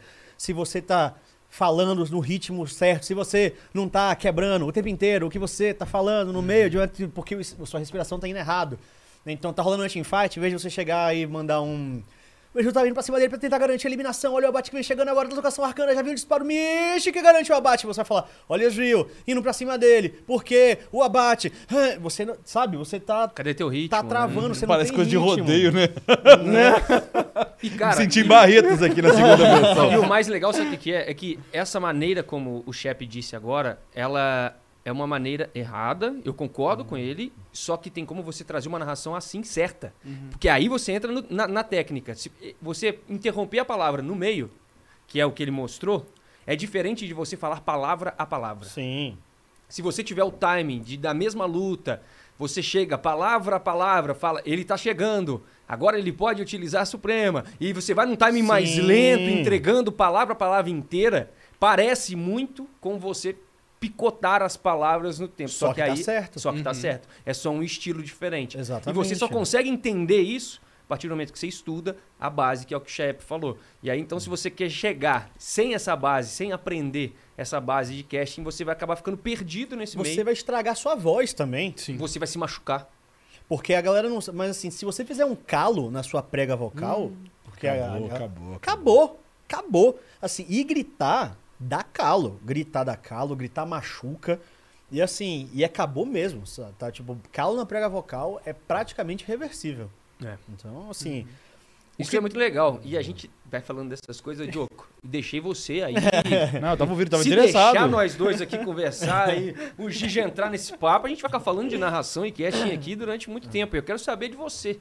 Agora, qual que é o Diogo? Pra onde vai o Diogo? Eu não tenho ideia. Nunca, na verdade, faz tempo que eu, eu acho que nos meus 31 anos de vida eu não tenho ideia de pra onde eu vou. Eu sei, eu sei para onde eu vou no dia seguinte. Só? É mais ou menos Com isso. água. Aí, uma água. E se quiser trazer um café também, vamos, não sei, né? Tô aproveitando aqui, já que ele chamou. Então, eu sei também que eu quero um café. Não, Beleza. não sei. Você vive o momento, Diogo. Não, mas é, brincadeiras à parte, Não. claro que tem uma questão de planejamento em cima, não é só viver o momento, o momento, mas assim, minha vida ela seguiu caminhos que eu não esperava.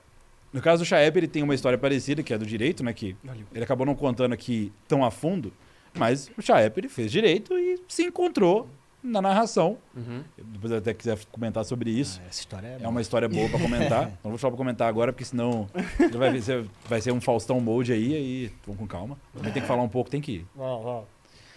Mas a história é boa. É bom que eu como. Bom, pode se alimentar. E quando eu me formei também em medicina, eu não tinha ideia de que eu ia vir para São Paulo trabalhar com crianças jogando videogame. Não tinha essa, essa visão, né? Pensei que eu ia cuidar das pessoas, essa era a minha perspectiva de vida. Mas, na época que eu era uma criança jogando videogame, eu gostei bastante. Eu falo criança, mas porque, assim, cara, eu trabalho hoje em dia com pessoas que têm metade da minha idade. Tem 31, mas, por exemplo, o Leder, que é o menino mais novo do time, tem 17. É praticamente metade da minha idade. Eu falo que ele é brincando criança, mas não são crianças, não. Jovens, jovens, Tá. jovens. E na época que eu, que eu joguei competitivo, eu gostei bastante da experiência. foi um momento que, assim, eu sabia que não era para sempre, porque eu voltaria para a faculdade, eu tinha dois anos de trancamento ali, mas eu vivia uma realidade que eu gostei. E eu vivi emoções no esporte que eu nunca tinha vivenciado na minha vida. E aquilo ali me deu uma perspectiva bem diferente do que eu queria para frente. Entendi. Porque, óbvio, na medicina você vive certas emoções também que eu não viveria no esporte. Por exemplo, Lógico. a emoção de ver alguém morrendo ou de ver alguém nascendo é uma emoção diariamente, assim, Se numa daily base. doença deve ser Se recuperar mais boa, né? ainda, sim. É, por exemplo, na faculdade, eu lembro do primeiro caso, foi no segundo ano, que. Agora eu posso falar isso, né? Porque já prescreveu, né? Mas teve um caso que eu e a, e a minha ex na época que a gente resolveu no segundo ano de faculdade que os médicos lá não estavam conseguindo resolver. Que era um de... Não, mas era um detalhe, não é que a gente era gênio. Não, sim, sim. Porque a gente usou a base. Qual que era a base? Ninguém tinha perguntado onde o cara morava. E o que, tipo assim, até tinham perguntado, mas Não levaram. Detalhadamente aonde ele pelo morava. que ele. E o que o aluno faz no começo é só entrevista, tá? A gente não tem condição de prescrever nada no início da faculdade, até porque, pelo amor de Deus. Mas a gente coleta muita entrevista para treinar. Sim. E quando a gente coletou a entrevista dele, que já tinha sido entrevistado várias vezes, resumindo, bem resumido, o cara ele não estava conseguindo mexer nada, que não o rosto, do nada, e não sabia o porquê. E esse tipo de caso, ele vem para o hospital universitário, caso eu fiz federal lá de Juiz de Fora. Você é de Juiz Porque- de fora? Eu fiz federal de Juiz de Fora. Você é de eu, onde? Sou, eu sou de BH. Por isso que eu falei que eu conheci o Henry, o Henry era meu vizinho. Eu passei, a gente literalmente era vizinho de prédio. É mesmo, o Henry, é o Henry é de Juiz de fora também, né? Eu não sei se ele é de Juiz de Fora ou se ele foi para lá, mas ele também fazia o FJF. Mas por que tem tanta gente em Juiz de fora que é envolvida Eu não com- sei, cara. com- Muito obrigado Com games, cara. A com esse é negócio de esportes, velho. Muito... Cara, Não, os nada, estão dominando em esportes. Juiz de fora, eu vou te contar, porque eu sou de Juiz de fora, velho. Você é de Juiz de Fora? Você tá brincando? Eu sou de Juiz de Tá fora. brincando. Nasci, cresci, vim pra cá com... Misterioso em isso aí, hein? Um dos 2016, meus melhores amigos de- do mundo dos jogos, que jogava rugby, foi campeão brasileiro de rugby comigo, é de Juiz de fora. Pô, que cidade de...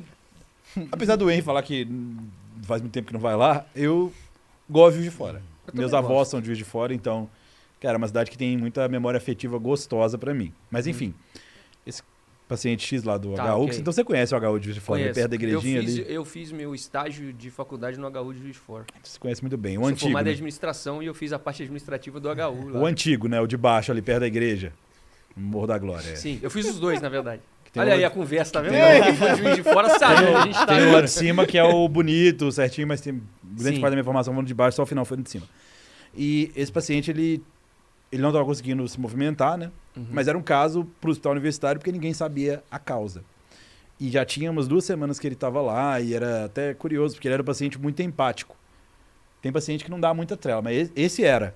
E ele brincava que ele, não- que ele não conseguia nem beijar a esposa dele, que estava do lado lá, que era que quando ele beijava ela, ele se sentia mal. Era algo neurológico. Então qualquer a parte de tato dele também estava muito prejudicada. Era algo Ah, muito tá. misterioso. E ele perdeu neurologicamente, você tem tanto a parte de sensação quanto de movimentação. Ele estava perdendo misturado, que era muito estranho, porque é difícil você ter uma doença que pega isso. Eles tinham testado várias coisas e tal, iam começar a fazer, pensar em até uma cirurgia exploratória, alguma coisa diferente. E aí, numa, que a gente estava entrevistando o cara, a gente perguntou o que, que ele trabalhava antes. E ele trabalhava como mergulhador. E o que, que acontece? Ele vivia numa área onde a gente tinha muito. Eu não, vou resumir bem os termos técnicos, mas resumindo. Ok. Tinha uma doença endêmica na área que tinha relação com água. E é um tipo específico dessa doença que, se você tem contato com a água, ela pode alojar em medula.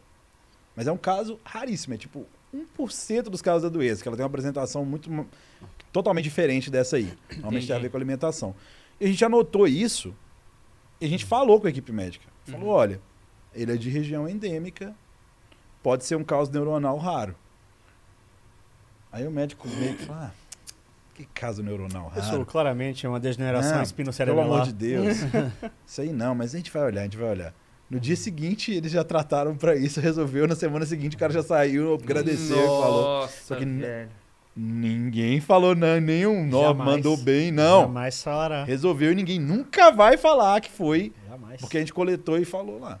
Mas então tem essa, essa mas é uma emoção que assim, o cara veio e agradeceu. Uhum. Falou, putz, obrigado. Eu sei que foi você, eu sei que Você foram vai ter vocês. essa emoção dentro do esporte. Eu sei que foram vocês, eu sei que, que foi por causa de vocês, então obrigado. Vocês...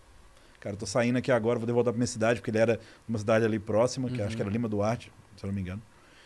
E voltar pra minha casa, pra minha família e podendo fazer tudo. Obrigado por terem me ouvido, porque ninguém tinha ouvido. Tinham tentado estudar ele, mas não tinham ouvido. Parado. Então tem medicina da hora, eu gosto muito, tem emoções muito legais, mas o esporte, ele tem a pegada competitiva.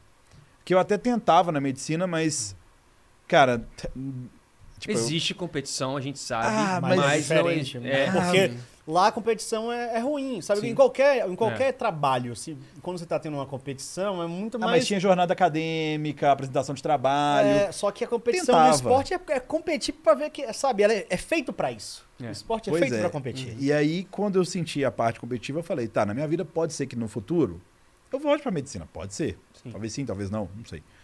E é uma coisa que eu gosto. Mas que tá ali. A hora que eu quiser parar Uhum. e cuidar das pessoas, vai rolar. Eu já me formei, já tenho conhecimento, eu sei que eu mando bem nisso dentro da medida possível. Beleza. Mas agora vamos começar a viver, porque eu vivi muito tempo viajando, né, de, Juiz de Fora até aqui.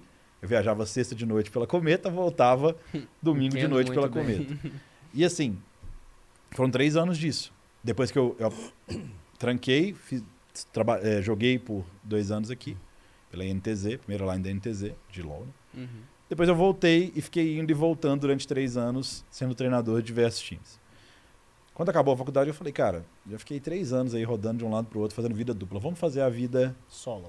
só disso, só treinando e vamos ver o que vai acontecer. E essa época aí, como vocês podem ver, eu tava 20 quilos mais gordo.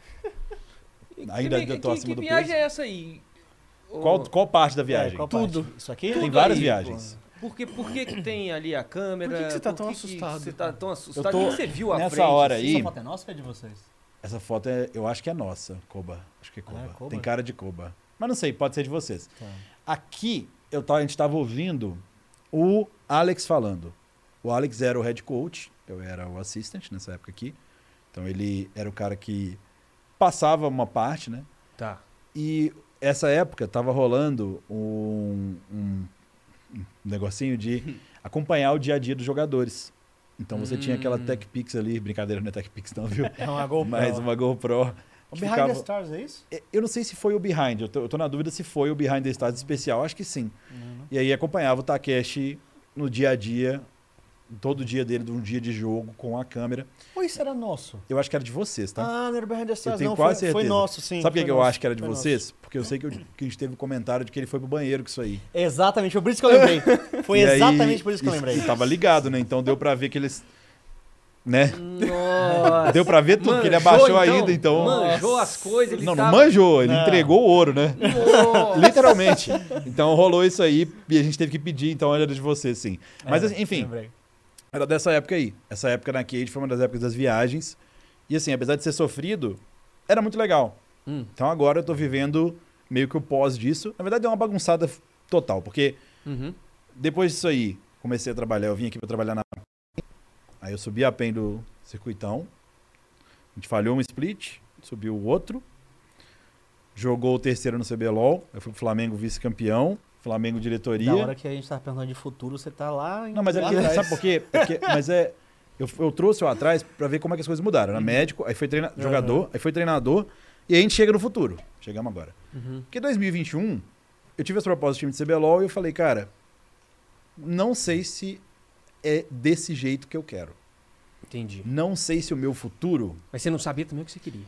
Sabia o que eu queria. Ah. O que eu queria era trabalhar de uma forma da hora. Trabalhar de uma forma que a minha mente estivesse bem comigo mesmo. Feliz fazendo o que, o que Não, gosta. e aí que tá. Não queria felicidade, Presta queria... atenção, tem uma diferença entre fazer o que você gosta e fazer o que você gosta feliz. Já é difícil Fazer o que fazer o que gosta. você gosta. É. Fazer o que você gosta feliz é o ponto a mais. Porque muitas vezes você faz o que você gosta e fala, cara, eu já sou um privilegiado. Então, se bah, não vou reclamar. Mas tem como você fazer o que você gosta feliz. E para isso você tem que ser atento aos detalhes. Por exemplo, hoje em dia, para eu assinar um contrato, eu sou muito atento aos detalhes. É mesmo. Sim, porque é nos detalhes que mora toda A felicidade. Quem mora rasteira que não vão te dar. Por exemplo, eu estou aqui hoje por causa de detalhes. Eu não poderia estar aqui nesse podcast se eu tivesse no. Tudo bem, no CBLOL eu poderia porque eu tava de folga, mas... de- é isso? Não ia estar na final? Não, estaria, seria folga de qualquer forma, que a folga... É, enfim. É verdade, eu poderia estar na final, né? Poderia Então, estar na talvez eu final. nem pudesse estar aqui. Mesmo se eu estivesse na final. Entendi. Chaep pegou bem. Boa, Chaep. Tá vendo? Me, me deu valor. É, pois é. Mas assim, Porque se eu posso. Na verdade, você poderia, porque a viagem vai eu vou viajar junto com os meninos é dia 1, tá tranquilo. É, Então poderia. sim. Atualmente, eu sou coach de Wide Rift, que não é LoL. Uhum. Que é celular. É celular. Não chama de celular, pelo amor de Deus, celular. Pode chamar É de celular, o Riot do. Brasil. Celular. Riot do Brasil, Mas- celulol. Ah, não, mas não é, não é Wild Rift. Eu não quero saber de Wild Rift, não sei nem falar Wild Rift. É Mas celulol a partir de manhã. Pode mudar, tá bom? Mas a Riot não, não tem problema de chamar de celular. Eu não. sei que não tem, mas eu só tô tentando amplificar aqui a emoção. Mas o que eu tô querendo dizer é que eu, eu também não imaginava que eu seria coach de Wide Rift. Não imaginava. Eu entrei no ano de 2021 com a ideia de que eu queria fazer projetos que me dessem alegria. Que eu gosto, do que eu gosto de fazer, que é trabalhar com esportes, mas com alegria. Então, na verdade, eu não tinha ideia do que ia acontecer. Castei TFT, fiz algumas coisas aí do- da época. É, fui tentando fazer coisas para ver se eu me achava, o que eu, que eu gostava mais, o que ressoava mais com a minha pessoa dentro das coisas que eu já gosto. Entendi. Talvez, é o que eu falei, se eu tivesse gostado muito de cast, eu podia estar no cast até agora.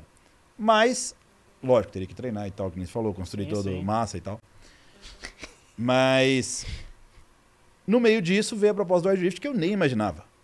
E é uma proposta do baiano que chegou e falou: cara, aqui você vai ter espaço para poder fazer, não só poder treinar os meninos e tal, mas você vai ter mais flexibilidade. Dentro da medida do possível, claro Vai ficar suave. vai ficar suave. É isso que eu penso que dá pra fazer. Eu falei, pô, cara, essa suavidade eu gosto, gosto disso. É isso que eu procurava. Porque aí eu posso fazer o como podcast. Posso ficar Às suave. vezes eu atraso.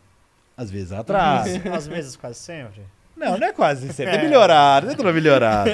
Às vezes atrasa, mas, eu- pô, agora eu tô a uma hora e meia do negócio. Agora É, tá complicado. é, Agora, tá mesmo assim, ainda. Bom. Às vezes atrasa, atrasa, mas eu posso. Uhum. Sim. Então, meio que eu achei no trabalho, na sua agradece, no Wide Rift, essa suavidade que, pro meu eu atual, é interessante. Agora, pode ser que o meu eu de 2022 fale, quero ganhar o CBLOL de novo, que é pela primeira vez, né? Sim, Fala de novo a mesma entendi. coisa. De novo, o que eu tô falando é que, tipo, Aham. ressoa essa mesma É isso que eu vontade. perguntar. Você não tem vontadezinha de ganhar um CBLOL, não? Tenho. Eu, sei lá, talvez se eu pudesse, se a, se a vida permitisse minha sanidade mental também, eu queria morrer com um CBLOL. Vou falar, pelo menos eu ganhei um, porque são vários vistos, então é meio chato. Mas Você e o Takeshi 80 por hora. eu ganho mais o Takeshi, eu ganhei mais visto que o Takeshi. É que Mais ninguém visto que sabe o disso. Takas? Sim, sim. Nossa. Será? É porque teve, teve depois, eu já fiz a conta com ele. Não. É porque teve, é porque não O conta, Takeshi é vice até em ser vice, cara. eu sei. No- Eu fiz essa piada pra ele também. É que assim, talvez de CBLOL, CBLOL ele tenha um a mais, mas eu tenho duas Superligas, um XLG Super Cup, Ah, tá, um circuito CBLOL, desafiante. CBLOL, Tipo CBLOL. assim, em, em questão de categoria vice. Uhum. Ah, eu tô falando isso no podcast. É, isso, Não era pra ter falado aqui. isso é muito bom. Isso é muito bom. Não, você é um esquecer bom que você tá falando é um- isso no Eu podcast. pensei que você ia falar que é muito bom porque você sempre tá lá e tal. Não, é muito bom que você tá falando aqui mesmo. Você tá falando, né? Mas Ainda bem. brincadeiras à parte, é... é uma coisa que eu gosto de fazer, competir. Por isso que eu penso que aqui pra frente, pelo menos por um tempo, o que eu quero, que nem o Shep falou, cara, é competir. Mesmo ten- estando em outro jogo, que é o Wild Rift, tem também um ponto positivo. Que por ser um jogo novo, eu tô participando do nascimento de outro cenário. Sim. Que o LoL eu participei do nascimento como jogador. Uhum. Esse, cara, tem muita coisa que eu atalho os meninos. Tipo assim, Entendi. não é à toa que a gente ganhou, tipo, agora. Acho que já passou de 20 campeonatos de, tudo, né? de títulos dentro de 3, 4 Perdeu meses. só dois títulos, né? Dois dos 20 e poucos que a gente disputou, a gente perdeu dois. E, assim, os outros agora do da Riot Oficial, a gente tá a mais de 30 jogos sem perder. Um, um mapa, tipo, nada. Mas não é porque, ah, pô, o cara tá falando que ele é bom. Não, não é isso. É que eu não precisei de errar muita coisa que eu errei no LoL. Uhum. O histórico, né? Por exemplo, teve campeonato que eu falei que a gente não ia jogar. A gente não vai jogar esse campeonato. É, Não vale a E a pena. campeonato, teve um ontem, que era um campeonato que valia 15 mil reais. Hum. Falei, não vai jogar. É, porque tem Por desgaste, né? Por que, que não vai jogar? Não é porque eu não quero. Claro que eu quero, todos os melhores times estão jogando. Uhum. Mas a gente tinha acabado de vir de um Qualify. E pra gente jogar esse campeonato, tem que jogar a Qualify dele. Então o planejamento, a periodização do treino não valia a pena. Você fala, não, Diogo, mas como assim? Então, é que aí eu não posso revelar tudo, Claro. mas existe, Poder existem pode. algumas. Poder, mas aí eu vou estar dando. Não, eu tô brincando. Vai que tá um dia eu dando ouro. de coach, né? Aí pode acontecer. Mas existe uma certa lógica de periodização. Sim. Não está escrito em lugar nenhum, mas se você viveu, você entende como funciona. E tem algumas armadilhas no meio do caminho. Por exemplo, eu não preciso de cair nas armadilhas agora, porque eu já caí nelas antes. Entendi. Então, Aí quando é, a já experiência é um negócio que conta demais. né? Igual. Demais, demais. A gente realizou uma mudança de gaming house semana passada, Uhum. véspera de Qualify. Você já tinha passado por isso no Flamengo Eu já agora, passei- né? Não só no Flamengo, como várias vezes. Mas é que a do Flamengo foi crítica, Tanto né? que quem fez a mudança foi as mesmas pessoas, inclusive. Sim, que eu sim. passei o contato, que eu falei, esses caras são bons. Pode fazer com eles. E não só a mudança foi muito mais rápida, mas eu já sabia exatamente o que precisava. Tanto que eu cheguei lá na noite da mudança, tava uma bagunça, mas mudança, gente. Eu fui na sala de treino e falei, Semana cara, falei, comecei a tirar as coisas, comecei a pá, pá, pá, mexer coisa. Não, não, não, é que pode ter o caos todo no resto da casa. A sala de treino, intocável. A gente vai fazer ficar intocável dentro desse caos todo. Entendi. E isso aqui vai dar estabilidade pra gente jogar o Qualify no final de semana. Aí, cai- onde vocês vão sentar? Cada um vai sentar onde? Ah, você vai ser aqui, você vai ser aqui, por que que você vai ser aqui? Primeiro dia, tipo, a gente não vai mudar, vocês vão sentar no mesmo lugar. Que vocês vão ter que acostumar rápido. Então, isso eu já aprendi. E eu tô podendo colocar. É um detalhe, um exemplo pequeno. Sei lá, coisas pequenas, igual um menino que eu vi, que o, aí tem a parte de medicina também, que eu vi que ele tava com o olho meio irritado. No outro dia eu trouxe o colírio pra ele. O cara começou a. Tipo, ele- depois ele falou: Ó, eu não falei, mas eu não tava nem conseguindo ver a tela direito durante o jogo. Nossa. Ah, temos um gênio aqui, né? Não, mas ele não sabia o porquê. Ficou, ah, meu olho tá vermelho há uns dias. Bom que você me deu esse colírio aqui. Então, esses pequenos detalhes são coisas que você aprende e vai juntando todas essas pequenas coisas. Não é só de treinador, é de dia a dia, de correlação com os meninos, de relacionamento, Uhum. que dá pra colocar e atalhar no Edge Rift. Sim. Então não é tipo só, ah, ele sabe de LoL, por isso ele chegou lá e fez. Não, é um processo de 10 anos de esporte. Uhum. Sim, sim. Ô, Gijo, Sim. E a gente pode pegar um gancho nele Sim. poder falar sobre o Nubank, né? Com certeza. Porque o Nubank agora também tá conseguindo e no Brasil agora você pode pegar o seu histórico bancário e levar para outro banco. E o Nubank também está disponível para poder fazer isso. Então, se você é cliente ou, ou tem aí aquele receio de falar, ah, mas o Nubank eu não sei, e todo o meu histórico na minha conta antiga, como é que vai fazer? Se eu chego lá e já tenho é, que fazer toda essa parte financeira de novo? Não, o Nubank agora tem acesso, você pode pegar, levar a portabilidade da sua conta, portabilidade da sua conta para o Nubank com todo o histórico antigo. E aí, o que o Ah, bom gancho, hein? Cristiano acabou de falar é verdade. Então o Nubank não esquece o que você passou em 10 anos da, da sua história de banco. Você não tem que começar do zero. Você chega com essa referência. Exatamente. né, Agora com o Open Banking você consegue fazer isso, consegue ir tranquilo para um banco, um banco novo, você consegue puxar tudo, de, tudo que você tem de histórico da sua conta para uma conta nova. E a gente tava falando de futuro e a gente teve a Caju aqui semana passada e ela Tamo tá junto, Caju. e ela tá contigo num projeto que tá vindo aí de Wild. Rift. A gente tá falando de celulol, tudo a ver. Como Tudo que, a como ver. que vai Então, ser Estamos juntíssimos também mais uma coisa, porque a gente soltou sem querer ontem e apagou, mas já vamos. já- é, a gente divulgou no Twitter ontem o que eu mandei apagar. Você não viu, não? Não. O quê? Você o não que, que viu? você mandou? Não, não vi. O quê? Que semana, que- essa semana do combo, como eu vou estar no Rio Ah, de Vai ser Janeiro, reduzido, né? sim, eu vi, eu vi. Eu pensei que era outra, eu pensei que era outra coisa Não, ainda. não, O que você não, pensou não. que era, Diogo? Não, não, não. Você. Essa semana o quê? Essa semana no Combo, como eu vou estar no Rio de Janeiro, a gente vai ter uma semana reduzida do, do Combo Podcast. Só que aí o, o pessoal da produtora, como eu não tinha mandado, porque eu, eu, sou, eu faço a produção artística do Combo, É. né? E aí, como eu não tinha mandado pra eles essa semana, porque a gente tava pra confirmar, confirmou só o episódio da semana hoje, aí eles acharam que o episódio da semana que vem era essa semana. E o episódio da semana que vem é com a senhorita Julia, Juliana Capitani. Vem, olha Caju, só. Vai vir. Caju vai lá com a gente semana que vem. Só que ela vem, ela vem solo, sem Magal. Né? Sem Magal, porque o Magal já foi e foi muito caótico. É mesmo? Ah, O porra. Magal, o Magal foi bom. Não, foi muito favorito. bom, só que puta que pariu. Foi engraçado. Foi, Mas enfim, foi pegado, foi pegado. é, isso do, do Adrift é muito curioso, porque, de novo, é outra coisa Uhum. que eu estar na sogra da Décio me abre a porta. Sim, porque, sim. cara, eu não entrei no Adrift para fazer esse projeto, mas é um projeto que apareceu, que chegaram chegaram em mim e falaram, cara, a gente tem esse projeto e tal. Cheguei na organização do Só Agradece e falei, cara, tem projeto, posso fazer? Falaram, cara, vai, faz. E eu tenho certeza, certeza não, tenho uma suspeita que muitas orgs CBLOL, se tivessem em meio ao campeonato, não teriam essa possibilidade. Tudo bem que agora vai pegar um, um- um pós-campeonato, né? Mesmo se. Eu não posso falar as datas especificamente, mas vai pegar os próximos meses aí, que é um momento mais de boa, um momento que talvez rolasse. Mas já essa data estava certa já lá quando você fechou? Eu não posso falar. Não, não, porque, tipo assim, se essa data não tivesse certa quando você fechou, aí com certeza você teria um não. Porque Sim, o time não ia deixar. Claramente, Entendeu? claramente. É, já Perfeito. tava. Mas eu não posso falar sobre isso. Não, perfeito. Especificamente. Mas, assim, é um projeto super legal, que a Motorola quer fazer esse e vai fazer um reality Uhum.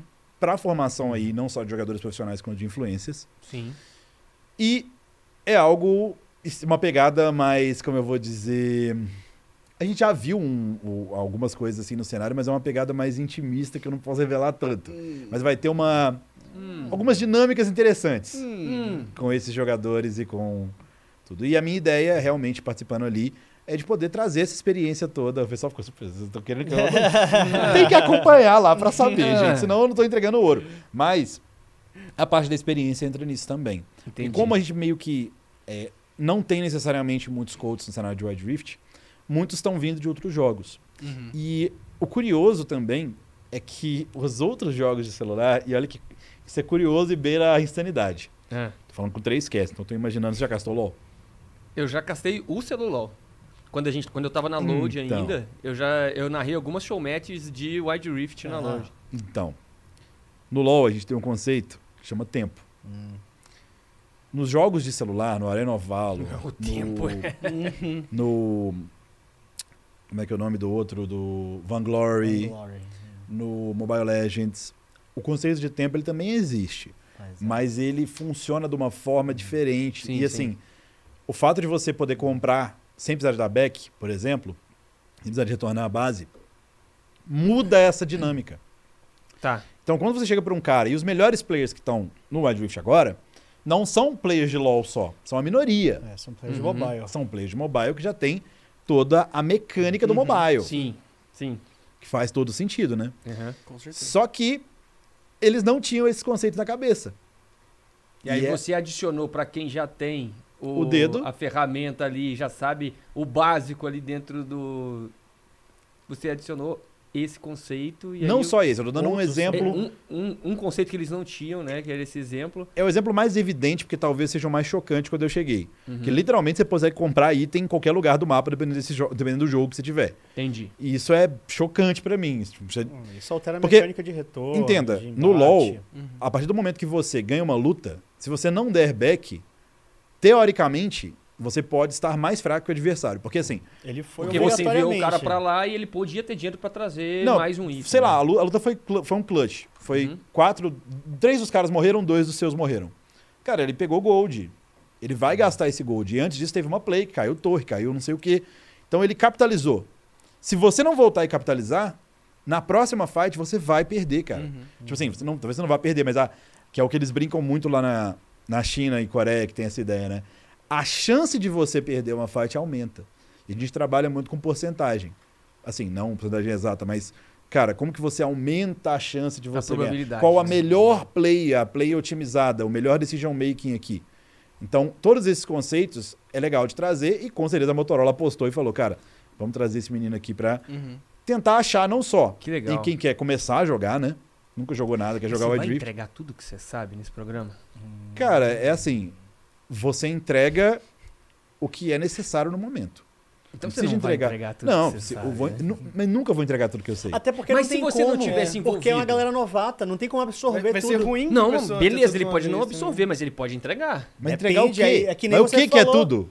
Mas é que nem Tudo você que vai falou da questão pronto. da... Mas o que, que é tudo que não eu sei? Nem ele- eu sei o que é tudo que eu sei. Não tem como ele pintar a parede se não tiver parede, é que nem você falou. Ele vai ter que ensinar o moleque a andar antes dele correr. Então, mas aí que tá. Qual que é a diferença de você trabalhar com um- coach mais experiente? Que eu já tive essa. Por exemplo, agora. é, Tudo bem, a SKT não foi tão bem no, no finalzinho ali, né? no- Ah, mas tá no Mundial, né? mas tá no Mundial. e o head coach da SKT é o Stardust. O Stardust foi head coach do Flamengo quando eu era assistente. Então esse era um cara que você chegava e perguntava as coisas pra ele, e ele tinha muita certeza do que ele tava falando. tipo, não tinha a maneira como ele trabalhava os assuntos, como ele olhava para os assuntos, tinha muita segurança. Porque, é claro, o cara tá familiarizado com os conceitos. Mas ele tava contra o coma, né? E aí. Eu ia Não, falar não, exatamente Que, isso, tá- que aí cara. o cara é uma lenda da lenda, né? Mas o que eu tô querendo dizer é que, assim, pro menino que tá começando, Uhum. só dele ter alguém que tem segurança no que tá falando pra passar pra ele, mesmo que seja o mais básico que ele não tem ainda, isso já é incrível. Um exemplo muito Sim, concordo, claro disso. Concordo, concordo. Muito, muito, muito claro. Eu ensinei, esse eu não vou nem falar com esse conceito, porque tem muito time do Rift que ainda não tem. Mas tem um conceito X de mid-game que é muito específico. Ah, vou falar um que eu posso falar. Um conceito de divisão remanescente, que é um conceito que a gente tem no LoL, embora seja um conceito menor. Falei, cara, aqui você devia ter feito essa play por causa da visão remanescente da play anterior. Os caras, hã? Aí eu explico e falo, ah, eu já sabia disso, só não sabia Que chamava que... isso. Não só que se chamava, Mas mas, ele, ele sentia que acontecia Não sabia por quê.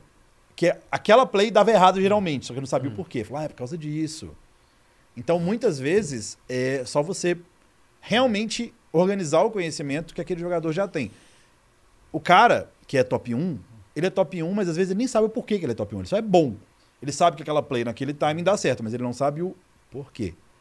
E acho que esse muito o meu trabalho é o porquê, não só a Motorola, mas é, a gente vai ter umas duas novidades aí até o fim do ano, coisas interessantes também. Mas essa parte da didática, do explicar o porquê, é o que eu sempre trago aí, levando para a parte que o Chaep respondeu antes de passar. A minha ideia como treinador e como produtor de conteúdo e como entertainer sempre foi não só de passar algo dentro da medida do possível carismático, mas também de conhecimento, que é bem parecido, tanto que a gente, fez, a gente faz É, podcast junto. vocês- Não só esse, né? A gente Não faz só o esse, já faz- já faz coisa desde antes. antes. Porque, de novo, não é. O Brasil ele é um país que ele adora rir. Uhum. Ele adora entretenimento. Não que eu não gosto, eu adoro rir Rir é também. bom demais, velho. Rir é bom pra demais. Mas a gente também precisa de entender, a gente precisa de ter conhecimento, a gente precisa de estudar. Não é coincidência que os dois que estão aqui, que gostam disso, são pessoas que passaram pelo ambiente acadêmico. Porque falar, ah, a faculdade não ensina nada, não sei o quê. Cara, ensina. Sim, Pode-.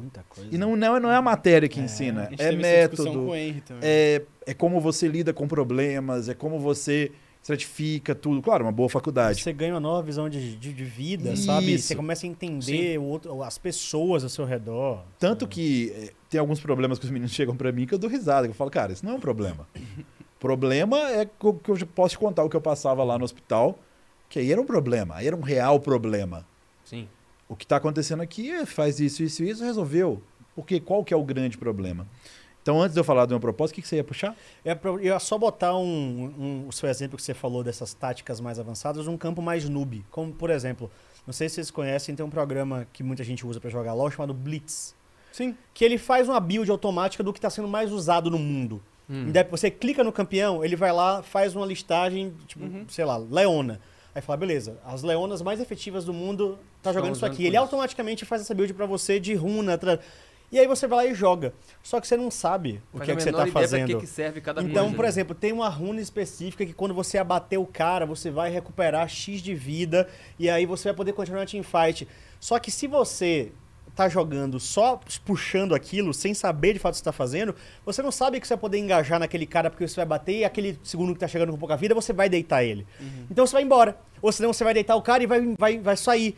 Então, assim, alguns conceitos, que foi essa questão que o Diogo tava falando de coisas muito maiores, até essas coisas mais simples, que é de você parar e ler a skill, se você estiver jogando só no automático, você não vai absorver. Não absorve. Um exemplo do LoL de PC e um do Wild Rift. Bem claro disso. Do LoL de PC é estado atual de The Carry. A The Carry atualmente, normalmente, normalmente, tirando os que fazem a espada do rei Aham. destruído, não faz lifesteal, não faz roubo de vida. O que é estranho. Até se não sei como que é, você nunca parou pra pensar. Você não sei se você já viu, mas a build dos ADs, não, mesmo Hyper Carry, não tem roubo de vida.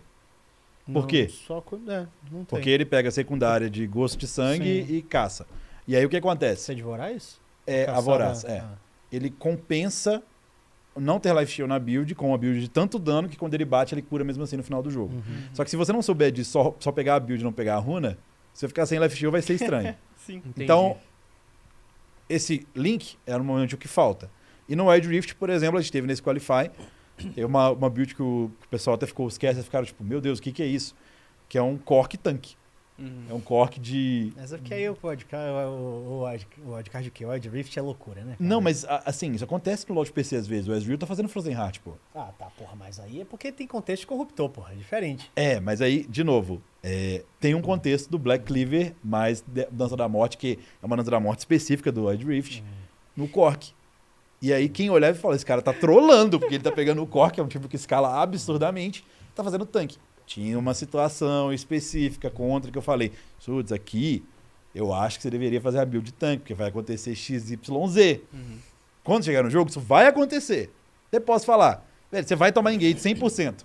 Então não vai ter como você ficar parado batendo. Não vai rolar.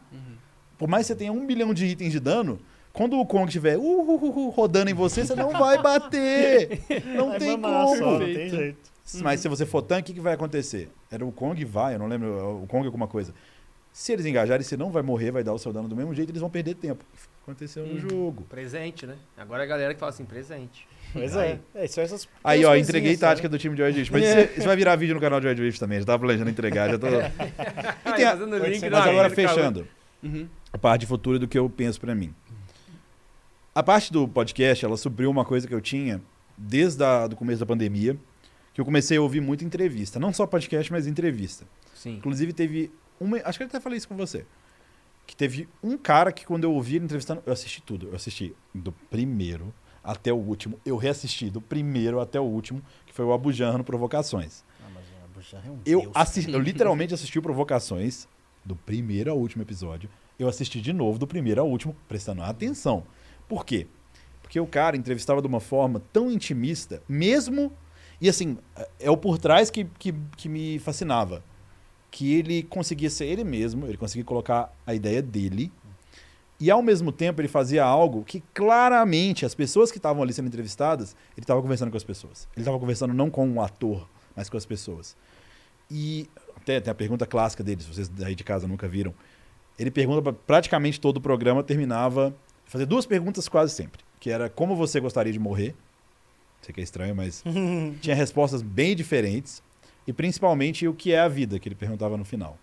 E é muito curioso porque eu acredito que as pessoas sabiam que ele ia perguntar isso. E mesmo assim, cara, Porque são perguntas muito de quebra as pernas. mesmo né, assim, as, as respostas, a maneira como ele conduzia, a maneira como. Às vezes, claramente, você sentia que ele não gostava da pessoa que ele estava entrevistando.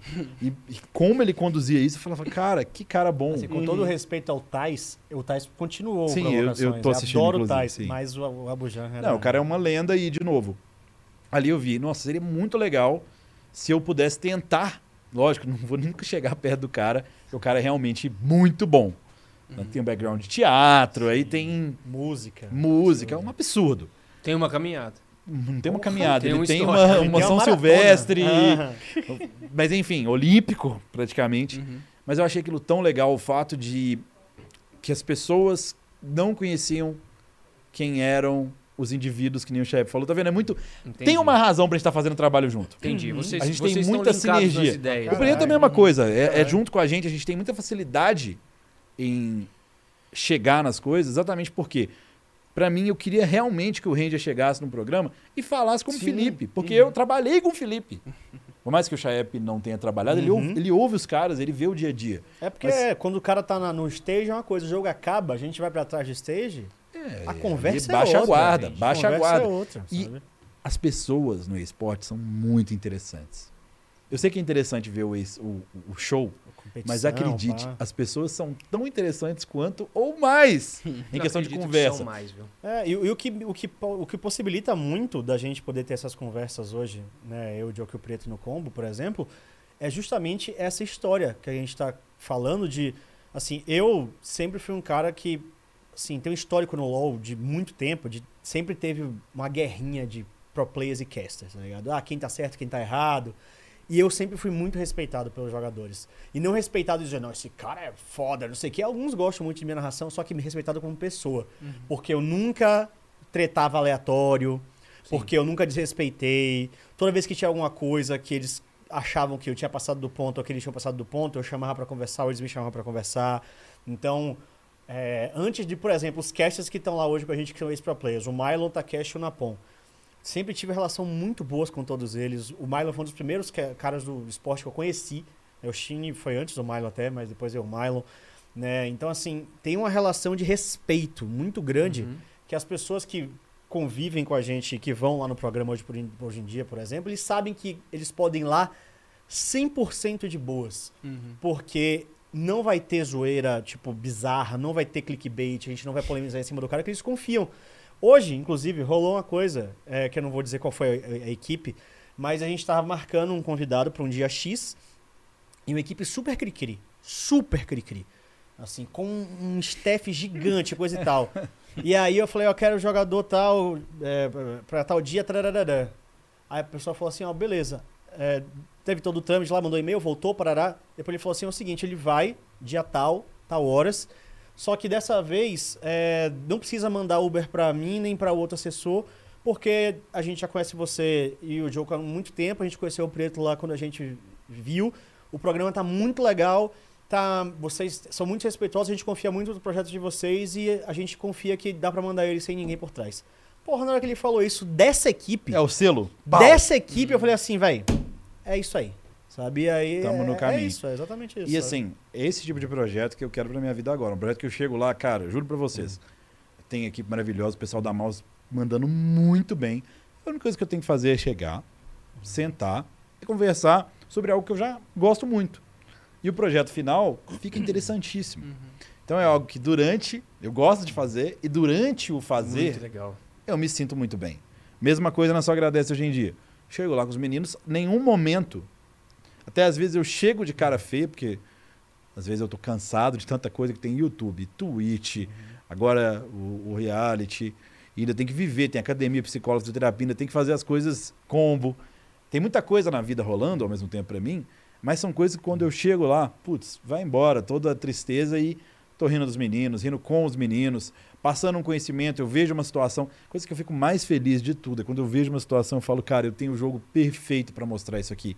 E eu puxo na memória é aquele jogo lá atrás, igual do Leder, que ele fez, ele viu, pô, a Camille mexe o cara quando dá a joelhada. Eu falei, cara, eu tenho um jogo perfeito do Minerva de contra um Varus, que ele deu uma joelhada dessa na T1 do bot, empurrou o cara pra trás, eu vou lá, puxo o jogo, mostro, e o cara fala, meu Deus, realmente dá pra fazer isso? Dá pra fazer isso. Caralho, você conseguiu um novo recorde, Diogo. O quê? Você- Falei do Minerva em outro podcast. Caralho. Verdade. O Diogo fala do Minerva em todos os episódios do combo. Aí ele vai lá e falou do Minerva No aqui. outro- É uma paixão, meu Mas é claro, eu gosto muito do Minerva. Ele vai voltar. Vai, ele me falou que vai. Não, você não tá entendendo, ele vai voltar bem. Aí sim. Não, aí Ele sim. vai Obrigado, voltar Fred. bem. Eu confio no retorno foco. de Minerva. Tem que manter o foco e pra falar em foco. Olha só. Mais temos uma. aqui. Mas o rei do gancho. Os Show, cara- os show de são- merchants. Meu Deus, Aqui, patrocina tá- nós aí no Então, hein? esse, esse aqui, esse aqui, ele é de uma equipe rival, né? Mas tudo bem, a gente tem boas relações com o pessoal que faz o L.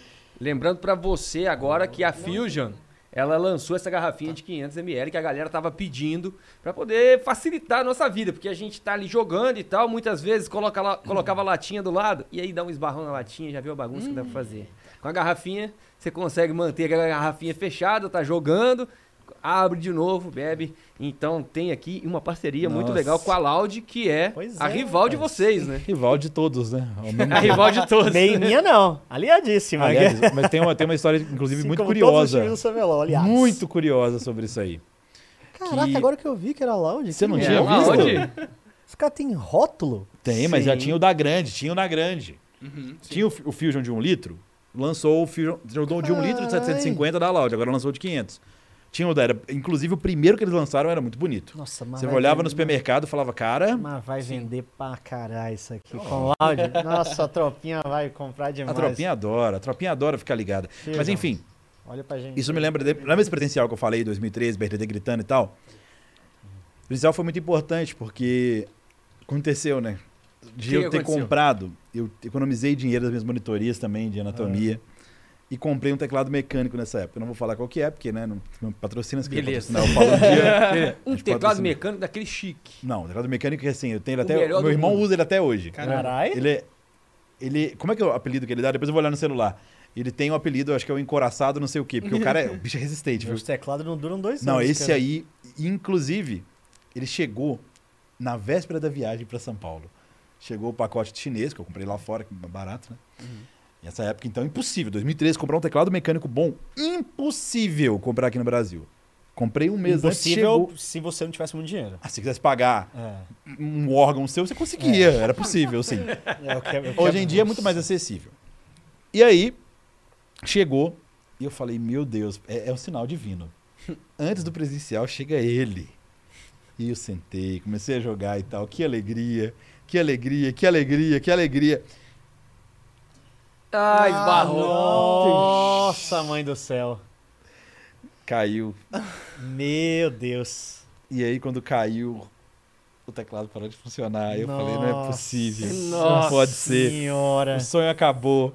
E aí, eu deixei ele lá. Hello, E viajei sem ele, friend. né? Viajei sem ele. Quando eu cheguei, eu já tava desconectado. Eu pensei, já morreu, Já foi era. embora. Aí eu falei, pô, vamos ver, eu vou tentar ligar ele aqui. Eu liguei e ligou.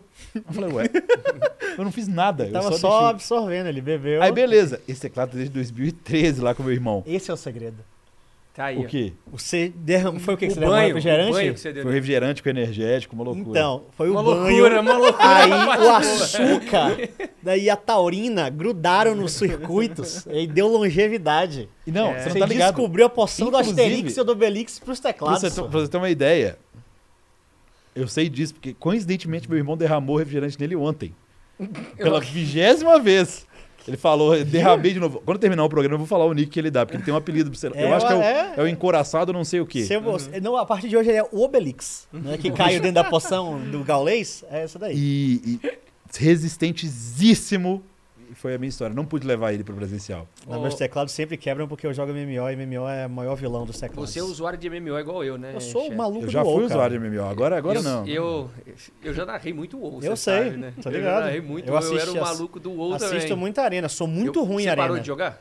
Parei agora em Shadowlands porque Todo fiquei muito mundo parou, decepcionado. né? Todo mundo parou. fiquei Eu não muito decepcionado. quê. Eu sou assim. Por quê? Por quê? Porque tá ruim. Eu parei também em Shadowlands. Por que será? Ruim. Tá não, muito porque ficou- ruim. não, é, não é só ruim. É arrastado. É. Tá, tá, Eles tá, pegaram, cara. eles arrastaram muito. Dá pra ver, o cara fez o comparativo de. Cara, todo mundo que joga, joga. Cara, assim, eu não sou, eu não sou só maluco, eu sou, assim, apaixonado por World of Warcraft. Apaix... Mas assim, de eu ser a lore inteira, sabe? Hum. Tudo, de, de tudo. Amo, amo o jogo, amo pra caralho. né? Tenho em casa a Flâmula da Aliança, a For the Alliance, só existe um rei, o Tem nome o dele é moletomzinho, moletomzinho. Tem o meu boletom da Liga dos Exploradores lá, comprei lá na, na Blizzard. A porra, tudo linda. Amo, amo o WoW. Só que, porra, não tá dando. Hum, é. Não tá dando. Infelizmente. Eu, eu, eu, eu já vou puxar aqui agora. Eu quero saber de vocês. Eu vou puxar pra você agora, porque o Joko falou da história Porra, dele. É muito legal monólogo. saber o passo Deixa a eu passo. só dar um toque, a produção falou que a gente tá com quase duas horas, então a gente tem que ter. Tem que Não, ir, ir pro, ir pro, ir pro, pros finalmente aqui. A gente tá na vibe do comedy, ficar quatro Então, horas. peraí, peraí. Ó, Ficaria, e- facilmente. Então, então deixa eu perguntar então aqui é, algumas coisas que você, para vocês lembrarem. Qual foi o seu melhor momento vivido dentro do esporte? Você lembra? Putz, tem, tem dois, pode ser dois? Pode, pode. Eu Tem- sei porque é difícil ter um É, só. Tem Eu- eu dois, sei. assim, porque esses dois, não é porque eles foram os melhores jogos ou os jogos mais emocionantes, mas eles foram muito importantes pra mim. Uhum. O primeiro deles foi a final do primeiro split de 2015, em Florianópolis, INTZ contra Vivo Cage. Por quê? Porque foi a minha primeira final narrando pela Riot. Né? Antes disso, eu narrava pela X5, que não era Riot. Sim, sim. né? Então, 2015, primeiro split, final, Florianópolis, primeiro ano de estúdio da Riot, primeiro ano onde a Riot tomou conta da liga. E, querendo ou não, na X5, eu era um sub ali, sabe? Porque assim, o Toboco tinha eram os, os caras que faziam todas as finais, Uhum. Né? E eu fazia ali um jogo ou outro. Fui contratado para fazer LCS, mas o pessoal gostou, me colocou para fazer jogo de CBLOL, taranã. Só que quando eu cheguei na Riot em 2015, o pessoal da Riot gostou muito do meu estilo, coisa e tal. E, porra, eu tinha na época o Toboco, que na época era o maior narrador do Uhum. Brasil, tererê, e a Riot me botou pra fazer a final. Aquilo foi muito importante pra mim. Foi, minha, foi a primeira final da Riot e foi a minha primeira final. Então eu lembro claramente, na hora que de despedir, tava fazendo eu e Tichinha a final, o Dócio e o Melão estavam no segundo andar com a- o host, aí finalizou o jogo, e é isso então, NTZ campeão, nananana. Dócio, vai daí que é com você agora. Aí cortou, Desabou. na hora que cortou, nossa, eu fiz só um... E eu comecei a chorar copiosamente, tá ligado? O Tichinho, o que foi? Eu falei, não, eu tô emocionado. Aí ele, porra, é isso aí, não sei o quê. E eu fiquei muito emocionado, muito emocionado. Foi muito importante essa conquista. E a outra foi em 2016, final do Mundial.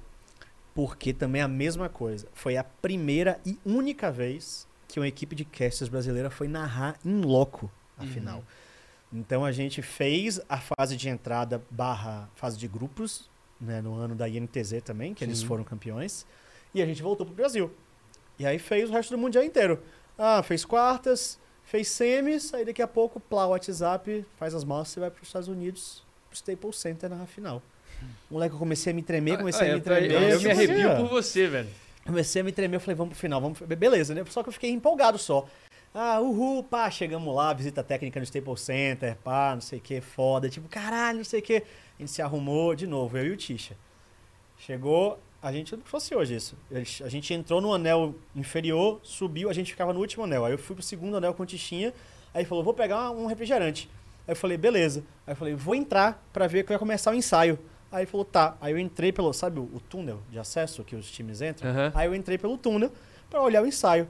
Na hora que eu entrei, tipo, tava começando o ensaio, e aí eu fiz tipo. Aí eu olhei pra cima, aí eu vi a camisa do Lakers aposentada. Eu falei, eu tô no Staples Center. Aqui é a casa dos Lakers. Uhum. Aqui é a casa do Los Angeles Kings. Aqui é um templo do esporte. E aí, meu amigo, na hora que eu parei pra entender o que tava acontecendo, a mesma coisa, eu comecei a chorar.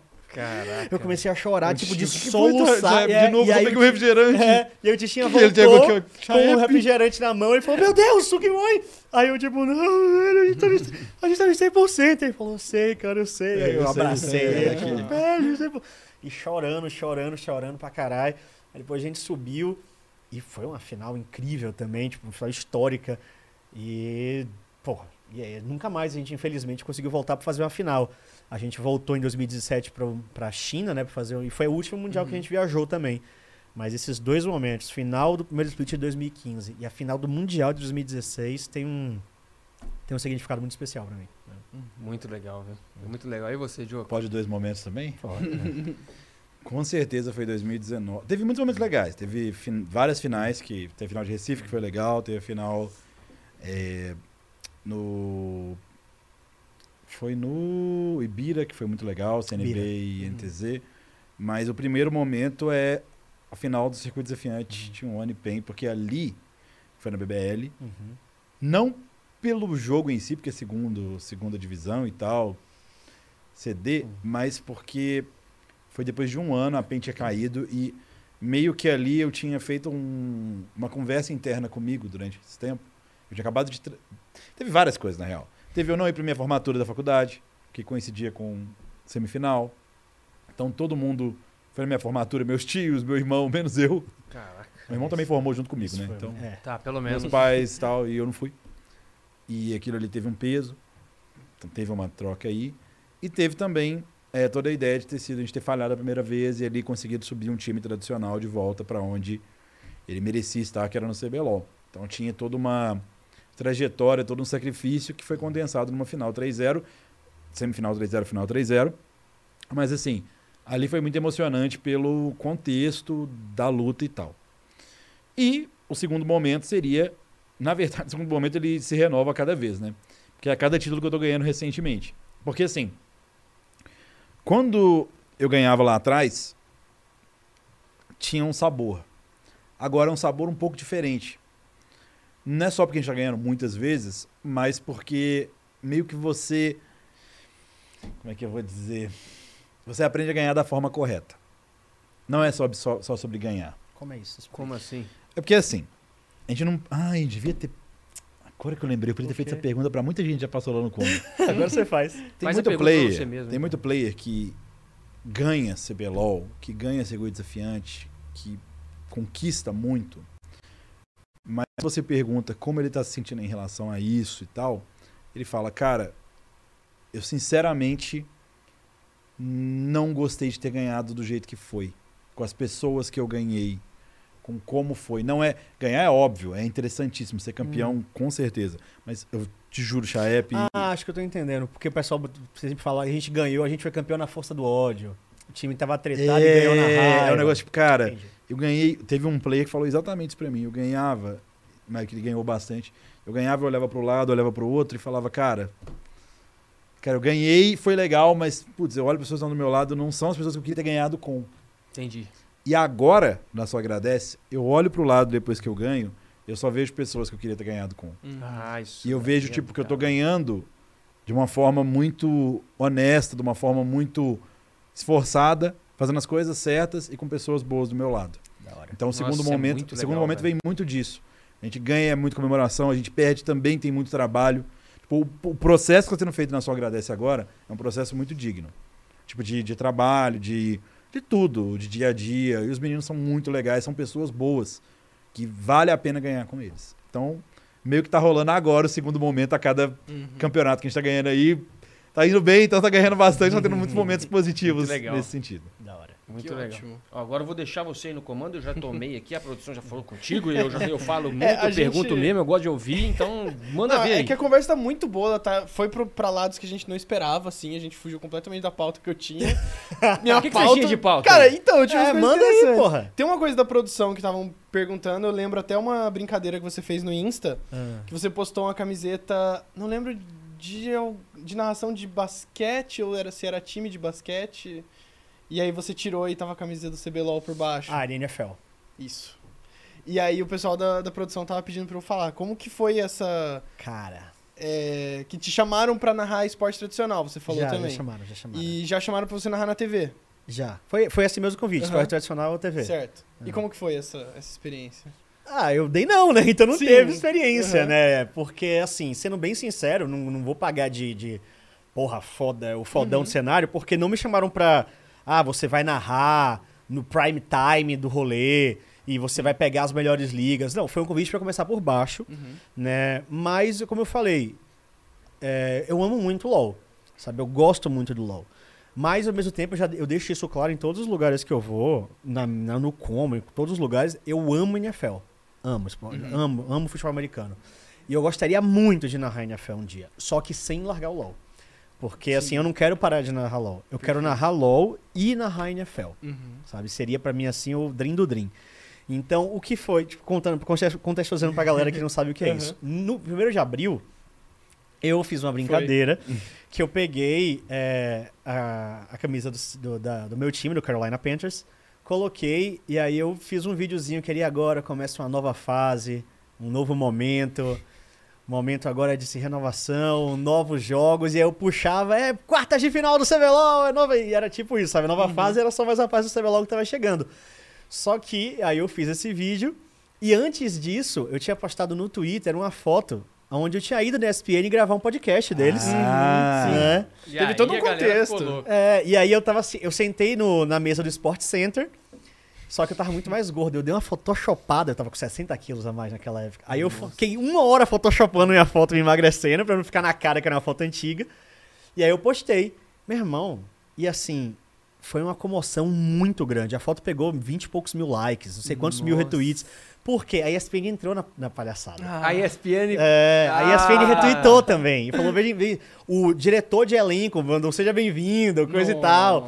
Aí o CBLOL teve que fazer um post dizendo o chefe tá aqui ainda, coisa e tal. tarará. Porque foi uma comoção muito grande, assim. E uma coisa que eu, eu tava com. Nem, nunca imaginei que ia ter um- um- uma repercussão tão grande. Mas o que me impressionou foi a quantidade. Quase 100% de pessoas falando assim, tipo, velho, muito triste que você não vai estar aqui pra narrar, o CBLOL vai perder a magia, coisa que não vai perder, gente, CBLOL, se eu sair do CBLOL, coisa que não vai acontecer, o CBLOL continua, Uhum. mas assim, meio, eu nunca ouvi falar, nem sei o que é esse negócio de NFL, mas eu vou assistir só porque você tá indo pra lá, Que porque legal, eu gosto velho. muito de você, e eu fiquei tipo, caralho, Isso é muito legal. e uma galera, uma galera falando, tipo assim, porra, muito feliz por você, porque eu sei que era seu sonho, mas vai fazer uma falta do caralho aqui. E eu fiquei tipo, porra, não era o intuito, era só zoar. Eu achei que ia pegar, tipo, 600 likes, sei lá. Mas não, pegou 20 e poucos mil, foi uma explosão, assim. Todo mundo entrou no- na, na brincadeira, Que legal. sabe? velho. Da ESPN, influenciador, repórter. E isso foi dando mais. É, solidez É, pra piada, tá ligado? É, porque sim, tinha uma aham. gente famosa falando, o pessoal dizendo, meu Deus, é mesmo. É real. É real. Só que não foi, era uma brincadeira, sabe? E, e- só que isso, isso me deixou muito feliz porque eu via que a minha fanbase, elas gostam do que eu faço. Sim.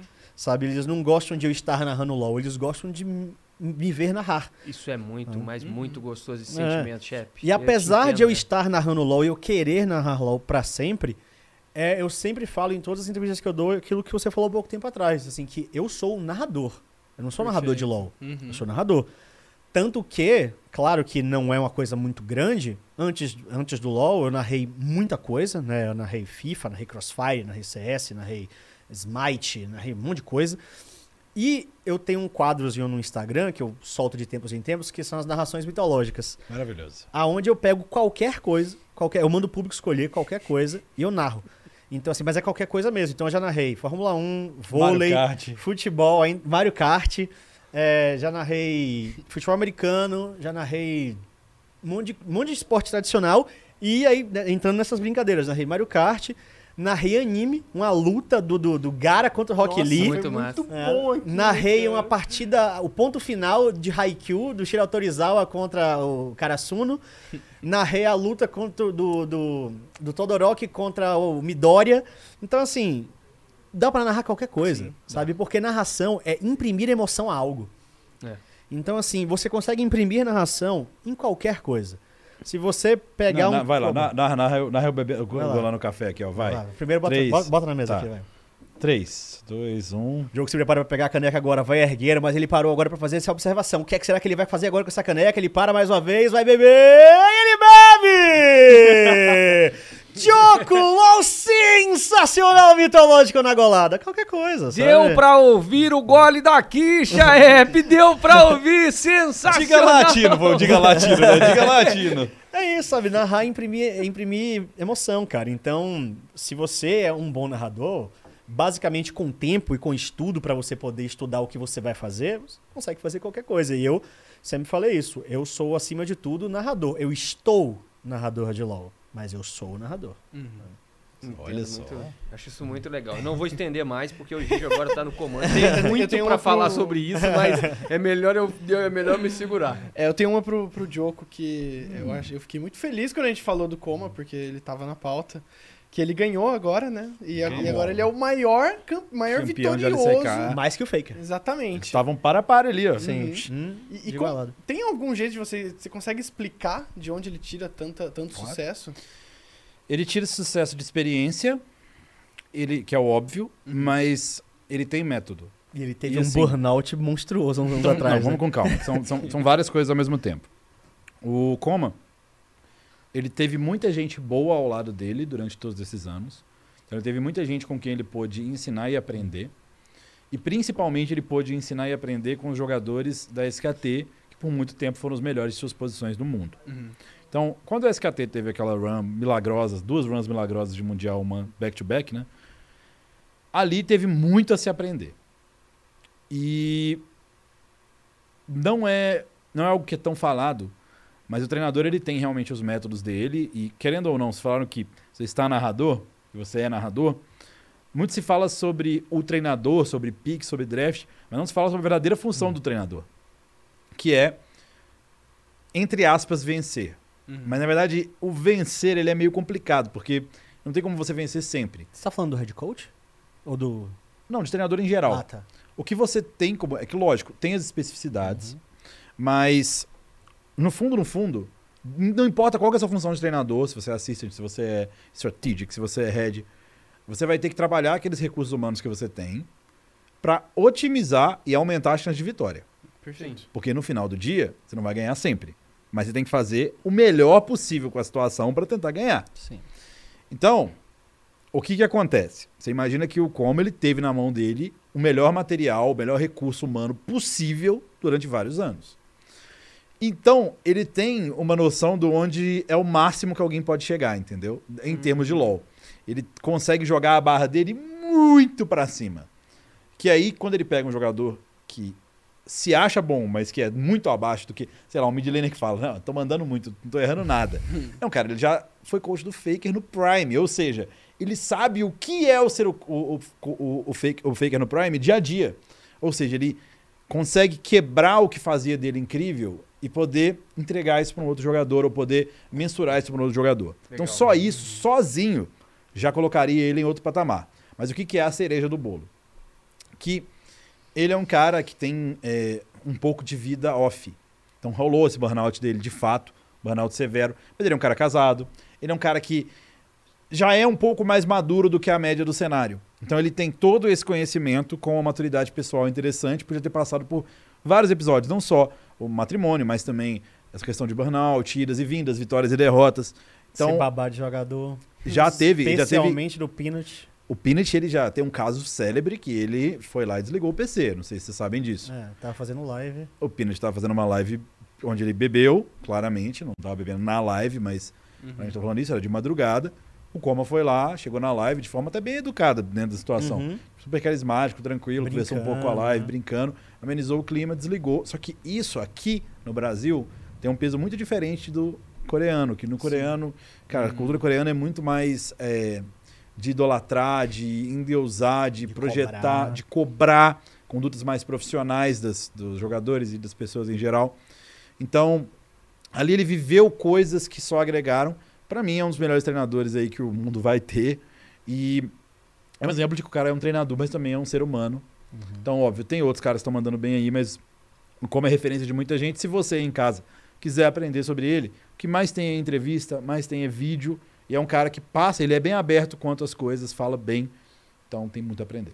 É, mais uma vez citando, né, o, o Butcher, ele fez um- uma entrevista que infelizmente Essa hoje em é. dia só tem em inglês, Isso. né, porque acabou a versão em português acabou se perdendo, porque mudou o servidor, não- mas que é o, o nome da entrevista é em português é o Castelo entrando no Castelo, Castelo Mental, Mental do de Coma. É uma ótima entrevista que foi no pico do burnout do Coma, só que ninguém sabia que ele estava com burnout, Caramba. né, mas assim, o cara é um monstro, Uhum. o cara é um monstro. Tá. A gente tem algumas perguntas do chat. A Opa. galera mandou. Tem uma aqui muito direta e reta. Ah. Joko, tá de regata? Isso é um segredo. mas pode ter uma regada por baixo aqui sim. É uma possibilidade. é. Não, não quero, eu não vou contar, deixa só eu saber. Ah, Ahn, como tá sendo a experiência de hostear um podcast? Quais as dificuldades que andam tendo? Salve pra tropa do Prieto. muito bom, muito bom. Cara, é... um salve pro Prieto também aí, né, primeiramente. Tá sendo um desafio bem legal. Tá sendo um desafio bem da hora, porque assim, eu já, eu já tinha um podcast em, desde 2018, que era o Podcaster. Né? Uma brincadeira com caster, Uhum. podcast. Esse número é muito bom. Fala sério. Que nome Bom- bom, hein? Bom demais, bom demais. Esse aí. Eu tive o Caralcaster.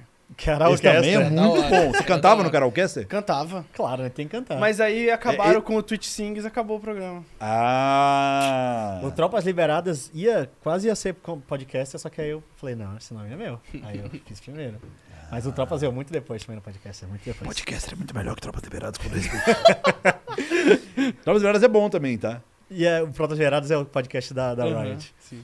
E eu tinha esse podcast e esse eu tinha esse papel de rostear sozinho o programa e tinham convidados. Né? Sim. Pá, e era rotacionando, primeiro convidados diversos, depois entrou o elenco fixo, o elenco fixo Convidado. mudou de novo. o, o, Diogo virou convid... era convidado, depois virou elenco fixo e ficou até que a gente foi pro combo e o combo agora tem esse sistema de co-host. Uhum. Né? Eu acabo levando mais, mas é nós somos co-hosts.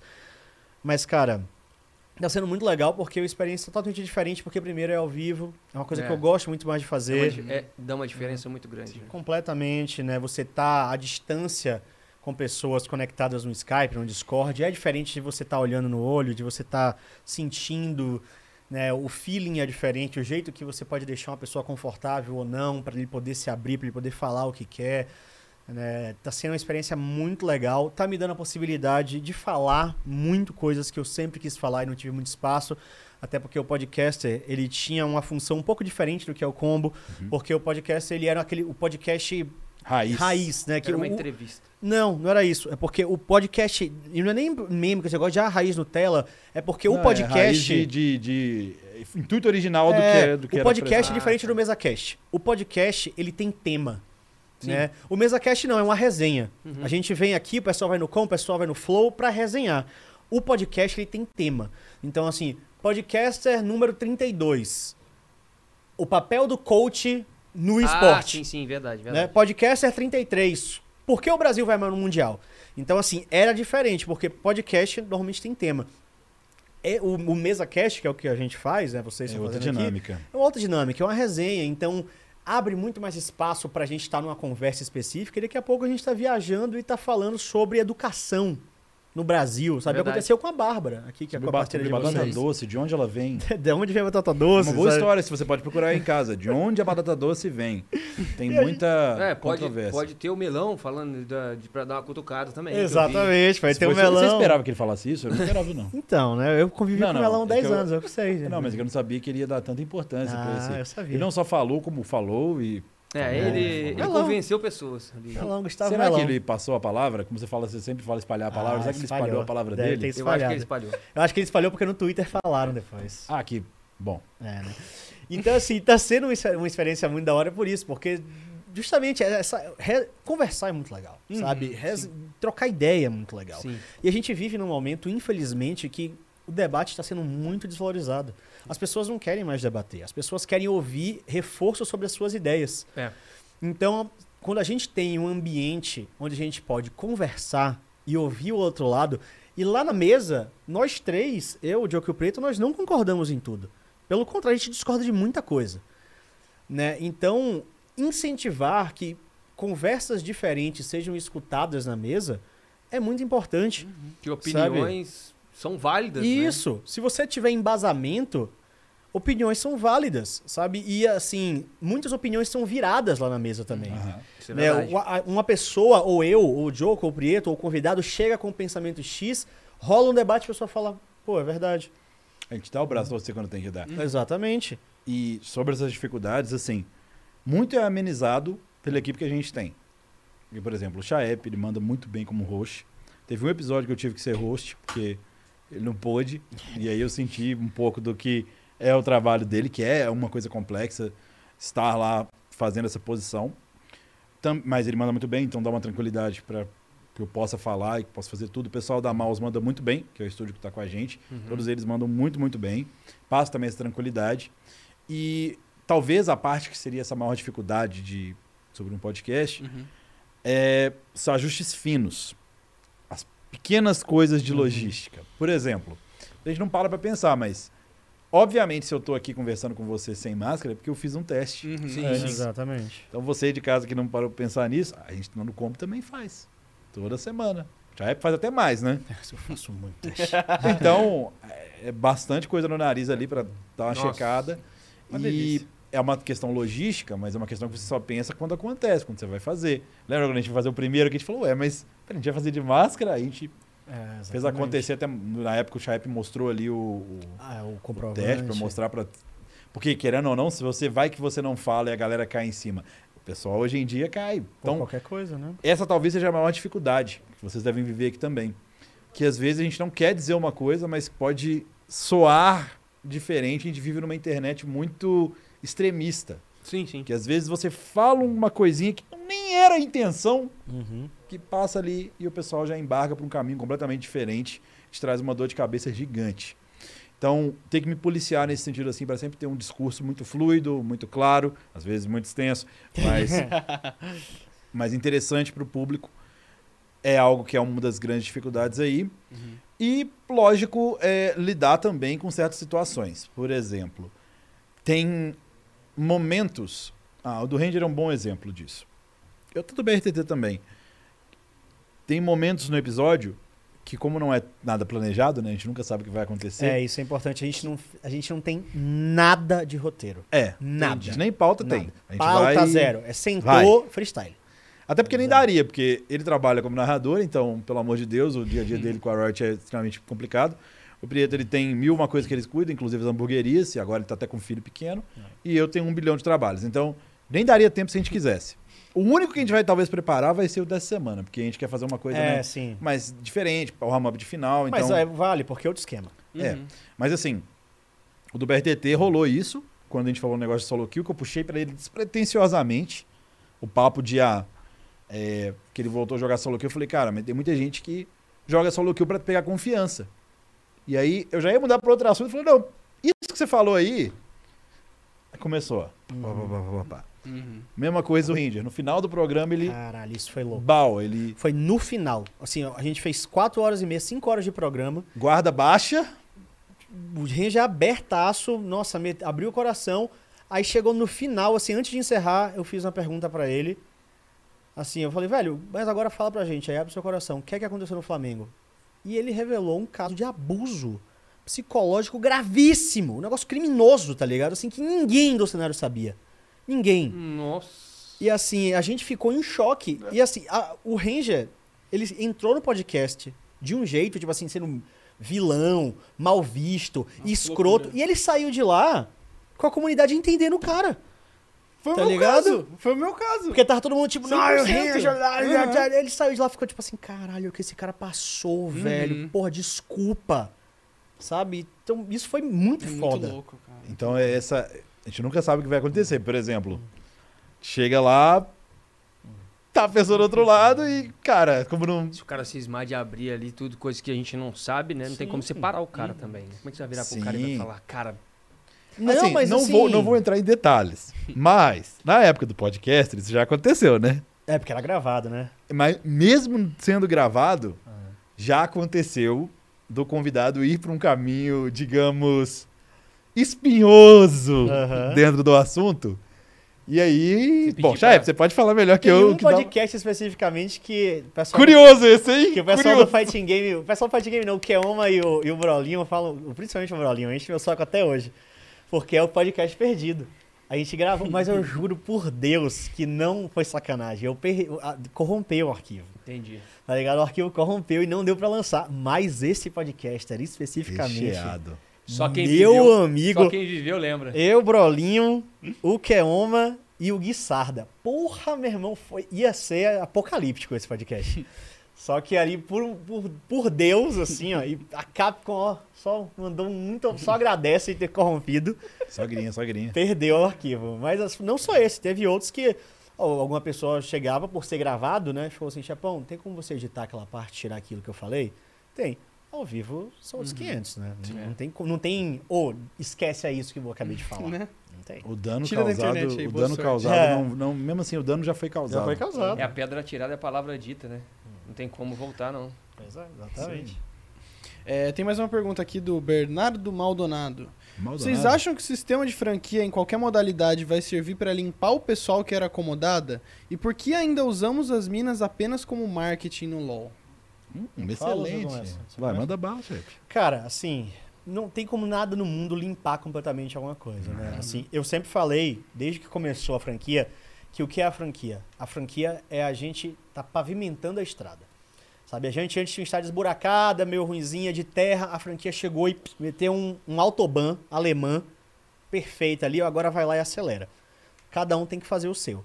Eu acho que ajuda, ajuda muito o sistema de franquia. Por quê? Porque tem uma academy, aí tem uns moleque novo com sangue no olho, querendo subir. A gente vê vários jogadores que já subiram no primeiro, do primeiro pro segundo split, Netuno no Flamengo, né? Foi muito bem. A gente teve casos também na, na Miners subindo, teve casos da NTZ, teve casos em diversos times que os jogadores subiram, tiveram ótimas atuações e alguns outros jogadores que estão lá embaixo e todo mundo sabe que vai subir em algum momento, sabe? Porque tiveram realmente grandes atuações. Quem que acha que vai Já subir? Mago. Jamago vai subir, não tem jeito. Não tem muito como fugir, né? Jamago tem o, o. Qual é o nome daquele menino que é aumentativo? É o. Não sei que lá. Aumentativo? É, não sei que lá. O Um. Betão. Betão. O Betão. É muito sempre esqueço. O Betão vai subir também um momento. Tem vários jogadores lá que vão Os subir. NTZ já subiram, os três subiram, Os o três- SKB, o Redentor, o Redentor. SKB. E, então, assim, concordo 100% com o Chaep. Ah, você quer falar sobre as meninas primeiro? É, é, e assim, isso vai. É um jeito de, de- de tirar a galera do comodismo, só que aquilo não é só isso, né? Porque, querendo ou não, eu acho que ainda falta muito dos times amadurecerem. A gestão. A gente ainda precisa da gestão ser mais profissional. Ainda tem muita gente no LoL, em diversos cargos, dentro de time, dentro de organizações, dentro de várias empresas, não só os times em si, que estão lá por osmose, Estão lá porque estão. Você pega um cara aqui nesse cargo Porque era, porque era assim, quem tinha na época disponível. que era quem tinha na época, lá É, na exato. época, e aí você fala, por que esse cara tá aqui hoje? Não, Uhum. porque ele conhece o cenário, ele tá desde 2003, ele tá desde 2003 fazendo merda. Vocês tiveram essa Sim. conversa no combo também do. Tivemos. Tem alguns, tem alguns casos que, obviamente, não vai falar, mas que são muito evidentes. São muito É. evidentes. Tipo assim, não é uma, não é duas, não é três, é tipo quatro É, vezes. assim, tá lá desde 2013 fazendo vários nada. Ah, vou te dar um exemplo de como que isso acontece também. Não é só isso, chefe. Tem também a parte do, sei lá. O Gigi, o Gigi quer fazer um novo time aí. Nossa, eu fui trazendo uma ideia com investimento e tal. O cara tem a sensibilidade de entender isso e é o primeiro cara a chegar no Gigi. Entendeu? Hum, Só que não era a pessoa que deveria estar chegando no Entendi. Gigi, entendeu? Então, assim, eu sou um desses caras, eu chego assim e falo, "Ô, não, eu- eu- olha, assim, eu tô aqui desde 2012. Pá, tô aqui já. Tem uns montes no Tô aqui esporte, há né? nove anos, pá, entendo E é bastante. LoL. já passei Não, por esse, esse e esse é. time aqui. Pode deixar que eu tomo conta. Aí você não é do cenário, você fala, porra, beleza. É claro, porque um cara, bom. chega, um cara chega para você e te permite fazer a ponte instantânea que você Sim. demoraria caindo. Toma aqui um caminhão de dinheiro. Aí, meu irmão, um abraço. Tá ligado? Aí um abraço. E assim, tem muita gente assim. Então, eu acho que os times ainda precisam se profissionalizar nesses aspectos e entender quais são as funções que eles precisam ter e colocar pessoas competentes nessas funções. Tem muita gente que está no esporte desde 2010, 2012 que é genial. E tem muita gente que está no esporte desde 2010, 2012 que tá aí porque tá. Né? Porque tá aí porque tá. Né? Um cara genial que tá aí há muito tempo é o Phil.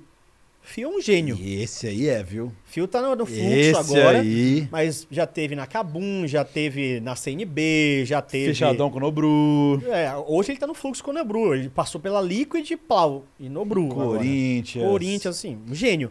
Então, assim, tem uma galera que é foda, tem uma galera que é foda no cenário. E tem uma galera que tá aí só porque tá. Então, acho que pra mim, esse é um dos maiores problemas que a franquia tem que começar a ajudar a extirpar, sabe? Traz gente competente e bota no lugar de quem é incompetente. E sobre o lance das minas, isso eu acho já passou há muito tempo da hora. É. Sabe, as equipes, as empresas, qualquer pessoa, qualquer ente que queira relacionar uma mulher com o seu produto, faça isso de maneira adequada. Coloque ela não como uma embaixadora, como uma marca, mas dê o trabalho que ela sabe fazer. Uma apresentadora, como é a Bá, uma narradora, como é a Fogueta, como é a Babi agora no Valorant, uma comentarista, é, que é a Lágolas, que é a Ravena, que é a Letícia, né, a, a Evelyn tá apresentando, né? Então, tá fazendo entrevistas, tem a Rafa no CBLOL. Então, assim, cara, tem muita mulher competente no mercado. Tem. E muito competente, não é pouco competente, não, é muito boa. Sabe, eu trabalhei com mulheres excepcionais ao longo da minha carreira. A nossa responsável de LoL no Brasil é mulher, é a Pri, é a Priscila. Ela é a head de League of Legends no Brasil.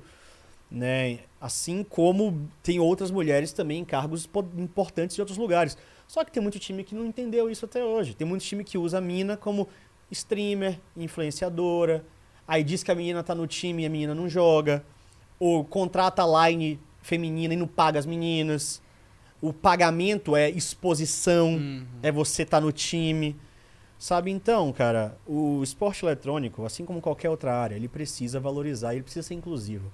Representatividade é importante. Ponto. Ponto final. É importante e precisa ter. Não tem essa de, ah, veja bem, mais, mais, etc e tal. Não, tem que ter representatividade. Tem que ter vaga, sim.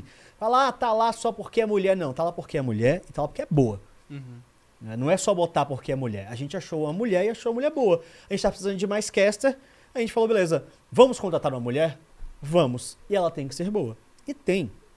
Tem mulher boa jogando, tem mulher boa streamando, tem mulher boa castando, tem mulher boa administrando, Tem. fazendo tudo, fazendo tudo, tudo, tudo, tudo. A gente tem uma equipe feminina lá na Riot que, que opera. O nosso, nosso mídias sociais inteiro, se eu não me engano, é, é- é feminino. né? tem a. a- uma- quem cuida hoje, eu ia falar da Lelis, mas a Lelis era da, da Riot, tá no Free Fire agora também. Tá como chefe lá, e em cima dela é outra mina. Aí tem a Tami na, na Riot hoje, aí tem a Paulinha, tem a Paty, tem a Zelda, todas as meninas trabalham nas mídias sociais, tem a Priscila, aí quem cuida de influências hoje é a Pixie. Então, assim, e tem a pessoa por trás das câmeras também, uma das nossas coordenadoras é a Marcela, aí tem a Rafa com as meninas na frente, né, algumas equipes têm também esse papel feminino, a gente levou a... a, a- A, Ma- a Marina? a Marina lá na, na- da Vorax, lá no Combo há pouco tempo Sim. atrás, né? A única CEO mulher entre os times. Então, assim, cara, é muito simples, sabe? Tem mulher pra jogar, saiu uma pesquisa, sempre falo dessa pesquisa, em 2016, 56%, ou 52 a 56% dos, do- do- do, 56, do público gamer do Brasil é mulher. Ou seja, é a maioria. Não é uma galerinha que tem, não. Aí muita gente fala, ah, mas isso é jogo de celular. É jogo. É jogo. Sim. Jogo de celular é jogo. Free Fire tá aí batendo recorde de audiência. Um milhão na final que tiveram. O Wild Rift está chegando com um potencial gigantesco de ser um produto tão quão em igualdade ou até maior do que o League of Legends, porque celular é celular, Uhum. dá muita visibilidade, inclui muita Sim. gente, Sim. né? Porque tem gente que não tem dinheiro para ter um PC, mas tem dinheiro para ter um celular mais simplesinho que roda um Uhum. jogo mais tranquilo. É Então, história maravilhosa, assim, mas eu termino o seu ponto. então, cara, assim, acessibilidade para todos, para mulher, para pretos, para deficientes, LGBT, tem que ter o tempo inteiro. E é simples de fazer, é só querer fazer. Sabe, não é o bicho de sete cabeças. Porque assim, tem, Tem que gente fazer direito, igual você disse. Exatamente. E eu repito, né? Tem gente qualificada Ah, pra fazer. Tem, tem. Ah, mas não é só pegar e colocar pra representar, não. Coloca alguém bom naquilo pra Ah. representar. Tem, pô. Porque você quer ser representado, mas quer ser representado por alguém bom. E você Exatamente. sente isso, né? É porque isso é exponencial. Tipo assim, se quem representa é bom, vai motivar outras pessoas a up to the challenge. Uhum. Então, Sim. a representatividade ela é algo exponencial, ela é algo contagiante. Sim, sim. E por isso, com certeza, deveria acontecer. Já respondendo sobre as meninas no esporte, principalmente no LoL. Já está acontecendo um movimento muito melhor agora. As meninas, tanto no Academy, estão mandando ver aí, como realmente os times perceberam que movimentações recentes de fazer porque a menina não deu certo, não vou citar exemplo, mas claramente dá errado, deu errado. Sim. Então, até quem estava fazendo errado meio que se mancou agora. Provavelmente vai fazer direito. Sim, Tá espero. fazendo. Uhum. E sobre franquia, muito bom, dá estabilidade para outras mudanças. Não vai ser a franquia que vai limpar, mas sim a franquia, como eles falaram. O Chaep colocou bem, que ele vai dar o footing, vai dar estabilidade, vai dar a firmeza para outras mudanças. Essa história da inclusão do celular, Ah, o, o Leder, que é o nosso jungler lá, ele fala que ele, quando ele não sabe nem mexer no PC, ele nunca teve PC. Quando a gente precisa que ele sente lá no PC para mexer alguma coisa, ele não sabe nem abrir uma aba direita. Tipo, Jesus. realmente nunca teve. Uhum. Tô, Pô, Leder, coisa estranha, né? Nunca teve PC. Tudo bem, tem 17 anos, mas nunca ter sentado num PC. Ainda mais essa geração atual, né? Que é a geração É. de tecnologia. Aí ele falou: Ah, minha mãe me deu uma opção quando eu era mais novo. Ela falou: Você quer um PC ou quer um cachorro? Eu gosto muito do Jake. e aí ele acabou ganhando um celular que fez às vezes de PC e hoje ele é pro player de Wild Rift. É certíssimo, Então, cachorro. entendeu? mas Olha que Cachorro muito melhor do que um Sim. computador. você de Palmas casa, o cachorro, o Jake ou o, o PC? Comente nesse favor, aí. cachorro. O cachorro. Rita, Tinha, tinha papai hashtag, hashtag Team Cachorro, hashtag Team PC. Deve estar destruindo a casa inteira. Sabe o que é o pior? Essa história sempre gera. Eu conto ela mais na stream do que quando tem podcast. Ah. Ela gera sempre dois lados. Tem muita gente que fala PC e muita gente que fala cachorro. Aqui os três falam cachorro, né? Mas você lembra que no combo eu falei PC? Por que, que, que foi isso? Porque o Rito entrou no meu coração. Porque eu vou pro Rio de Janeiro e eu vou deixar o Rito no hotel. Isso tá me deixando. A FIFA vai também? A FIFA vai pra Uberlândia. Uberlândia? A casa dela. Ah, então. que- Ah, o Rito ia ficar. Meu Deus. Aí vai ficar no hotel cinco dias. Aí tá me dando um. Ah, meu Eu filho. deixaria, o, eu deixaria o PC e no, no hotel, mas não o Rito. Agora começou a mudar a cabeça do chefe. Exatamente, deixar o PC no hotel e levar o Rito pro Rio. É, É. isso, Dog PC. Cara, Team Dog Team PC. Teve uma amiga minha que quando ela descobriu que você ia estar aqui, ela falou: pede pro Chaep, por favor, mandar um beijo pro Rito. Ah, que, que, qual é o nome dela? É Lilian. Ela tem um Lilian. hotel de cachorro, inclusive, por isso ela adora. Lilian, Lilian, Dá tempo Lilian. ainda, vou deixar o Rito amanhã It's de manhã. day, Lilian. É que você manda uma mensagem agora. Olha, isso, isso não é, No não é sem Instagram. querer. Eu costumo falar que a vida ela é sobre confluência de coisas acontecendo. Com pra certeza a Lilian ainda. deve, deve mandar, vai cuidar melhor do Rito, porque se ela mandou um beijo, ela tem afeto com o Rito. Ritinho. Lilian é a sua melhor escolha. contato dela. Lilian é a sua melhor escolha, Chaep. Tá aí, ó. no Instagram, Ela vai, chefe, ela vai tratar como se fosse um dog de luxo. Ela vai colocar babador nele pra poder comer a raçãozinha, fazer carinho todo dia. Vai. E aí, Lilian, vai pra, o Rito vai pra turma do Bilu, Água filtrada. ou vai pra você? Lilian, é com você. Manda mensagem lá no Insta- no Instagram, Chaep, seu Instagram. T-Shep. Tá aí. Ó, tem, tem chefe. uma, tem uma bem picante aqui, ó. Will Viscaíno. Picante. Deve ser Pergunta pro picante. Diogo. Aí eu Ah, meu sabia. Por que, que as pessoas têm isso comigo, Não, não, cara? se liga. Qual Ah. o pior jogador profissional hoje no cenário do LoL? Ah, achei que ia ser picante. Eu tô Pô, é só no muito- como manda umas picantes pro Diogo. Essa pergunta ela é, ela é muito complicada, porque. Não, Tem um monte. se Não, salvou. não, vamos lá. Se salvou. Pior é isso? É pior assim, jogador, é isso? É, perguntou o pior jogador. É, é Nossa, complicada é- mesmo. é- ela não, é é, complicada difícil mesmo. porque normalmente a gente abre os olhos pra que- quem são os melhores. É, Sim. Não pra quem É, são os não tem- é piores. difícil. é difícil mesmo. Tô tentando, mas. Bota no, num gringo pra não. Não, mas não nem gringo. Mas nem gringo, não é nem por questão de comprometer. Se fosse, eu falaria. Eu posso até falar que são poucos que são bons, de verdade. Com todo respeito. Pra um nível internacional, a gente tem poucos jogadores que realmente se destacam no Brasil hoje em dia. Não, e não é culpa deles também. A gente tem um solo kill complicado e tudo. Mecanicamente até são bons, mas falta conhecimento pra região. Uhum. Então, são poucos que são realmente, você fala, pô, esse cara aqui, ó, que da hora o gameplay dele. São poucos. Mas é muito difícil se apontar o pior, até porque, cara, é muito subjetivo. É. Mesmo o melhor é muito subjetivo, quanto mais o pior. Sim. Mas o melhor pra mim provavelmente é o Titã, atualmente. Titã? Topstar. Caramba. Ó, última pra gente fechar, porque senão eu fico sem almoço na segunda que vem, que a produção corta. É, a Jana Tempest mandou. Shep, já cometeu algum erro narrando em game? Você ficou vermelho quando percebeu?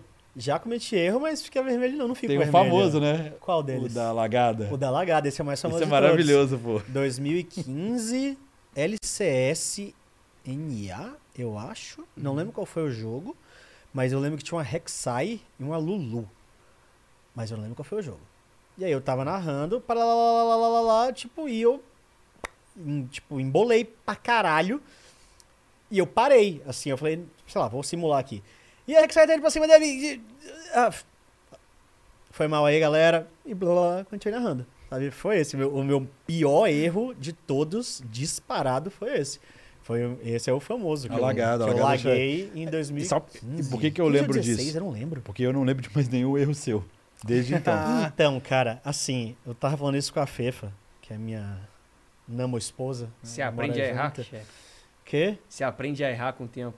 Você, Então, quer, você, a- quer, você, você quer mudar a, a, a Fefa dela, se ela estiver assistindo aqui, eu não sei se ela tá Ela aqui na tá direita. assistindo. Você falar que ela é minha esposa, aí quando você fala isso, ela já olha assim, é minha não esposa. Não, Namo esposa. Você fala que a mina, que a namorada é esposa, ela já olha com você, tipo, com. o que você quer dizer com isso? É porque, assim, eu aprendi a errar. Como você falou, a gente, com o tempo, né, a gente vai aprendendo a mascarar o erro. Quando É. você percebe que você errou, você, você consegue ir por cima, sabe? Isso Sim. você vai pegando com o tempo, é cacoete, cacoete narrador. Mas, é, o que eu ia falar não era isso. O que eu ia falar é que, tipo assim, eu sou muito... Eu sou meu pior crítico. Eu, eu me saboto Uhum. para um caralho. Porque, assim, eu sou... Tá falando isso essa semana com a minha psicóloga. Eu sou muito exigente comigo. Mas muito.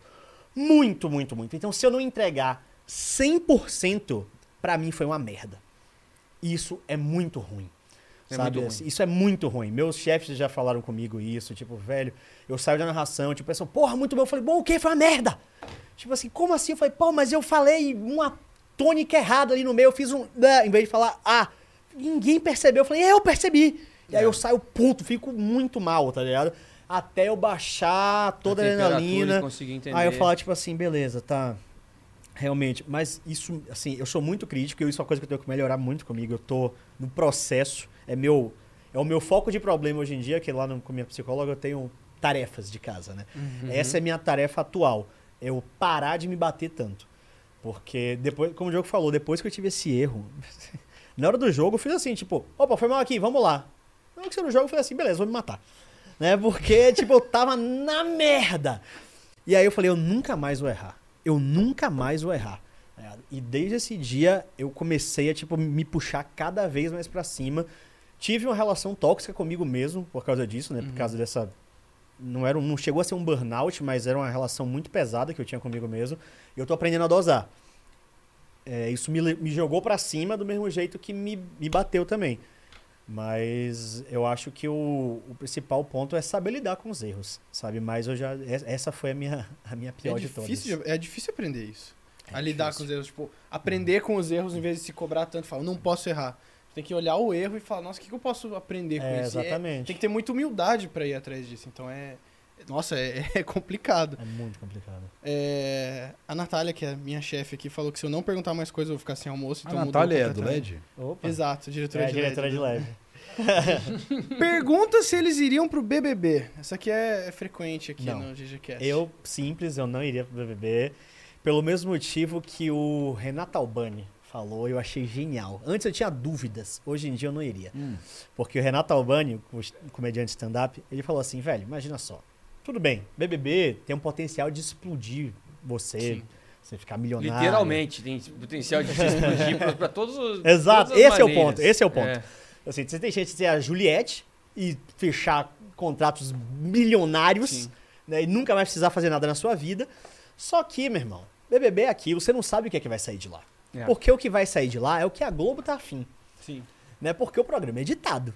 É, o ao vivo é 15 minutos. O editado é do resto. Aí o Renato Avani falou assim: Eu tô lá um belo dia. Todo mundo sabe aqui que eu sou um cara da hora, que eu sou respeitador, que eu sou honesto, que eu sou educado. Só que eu tô lá, acordei, sei lá, acordei de saco cheio. Aí eu comi meu prato de macarrão. Meu prato de macarrão está aqui na mesa, no lugar desta caneca. Aí eu tô resenhando aqui. Não, porque, porra, hoje na piscina foi da hora. Aí chega Dona Josefa, que tá lá no BBB. Uma senhorinha de 54 anos. Tranquila. Dona Josefa chega lá e fala: Tássio, eu não sabe meu nome é Tássio. né? Tássio, ou se não, chefe, bota o prato na pia. Eu falo, Dona Josefa, já vai. Tô só resenhando com o Diogo aqui.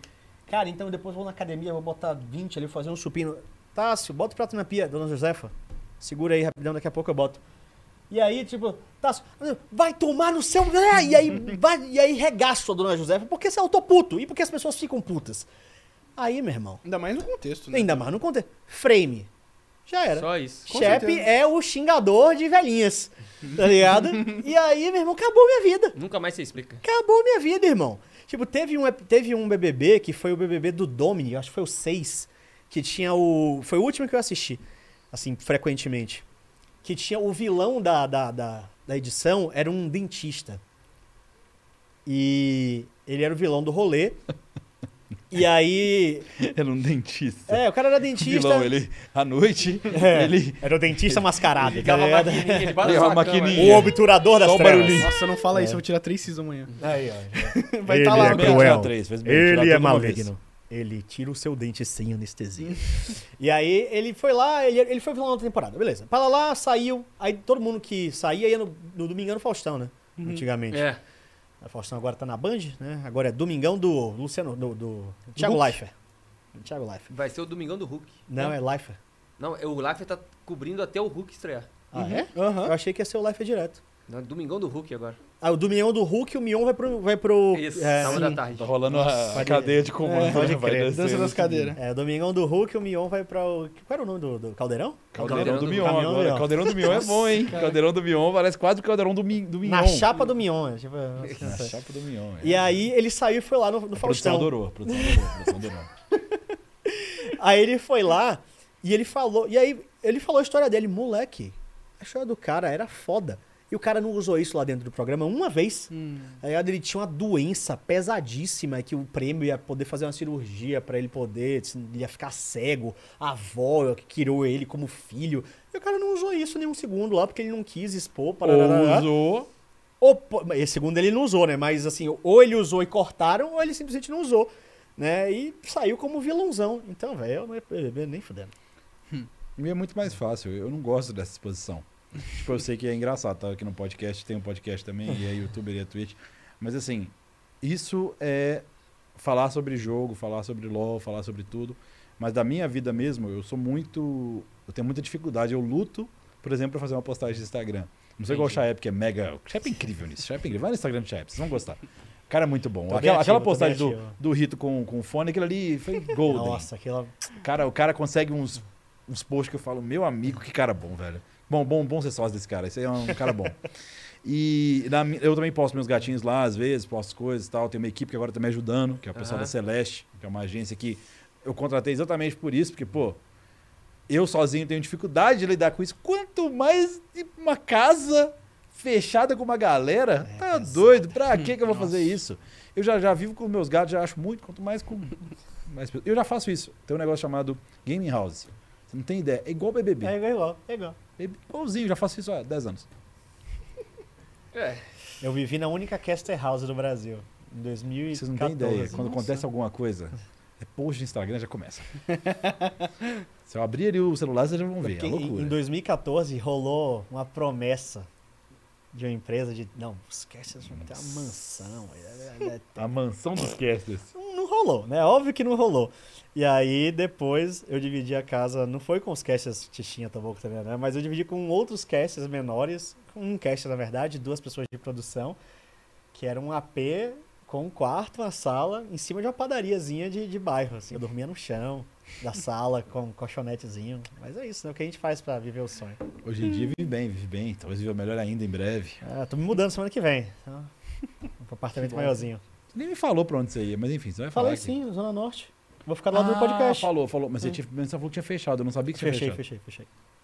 Olha só. Eu tenho, eu tenho uma pergunta que vocês levantaram pra finalizar o programa. Pra finalizar o programa, ó. então é o Cê- Fatality. Ó o concurso. Então, Nesse sabe, combo é o? Fatality. Não, eu não sei não. Eu, eu já falei que eu tô aqui agora Caramba, só A acompanhando. gente nunca porque teve essa eu, ideia. eu falei Ok. muito A pergunta final do combo seu Fatality, a gente nunca teve essa Porra, ideia. agora vai ser essa. Nossa. Ah. Já vou. E tem tudo a ver, porque eu ia perguntar, você levantou, Diogo. Como vocês gostariam de morrer? Olha só. E aí? Cara, eu não faço a menor ideia, porque esse é o maior medo da minha vida, sabe? Assim, eu Esse tenho é o seu maior medo, então. maior medo. maior medo da minha vida é a morte. Eu sou... Antigamente eu não conseguia nem falar sobre. Eu tinha fobia, tem um, tem um nome pra isso. Aí eu trabalhei no psiquiatra. Tanatofobia, né? Tanatofobia? Deve ser, porque Tanato... da morte, né? E era, eu, eu tinha fobia. Eu não conseguia pensar sobre a morte. Me dava um desespero que eu congelava. Eu ficava tipo. Porque é meu maior medo, tá ligado? Porque é bizarro. A ideia de você parar de existir.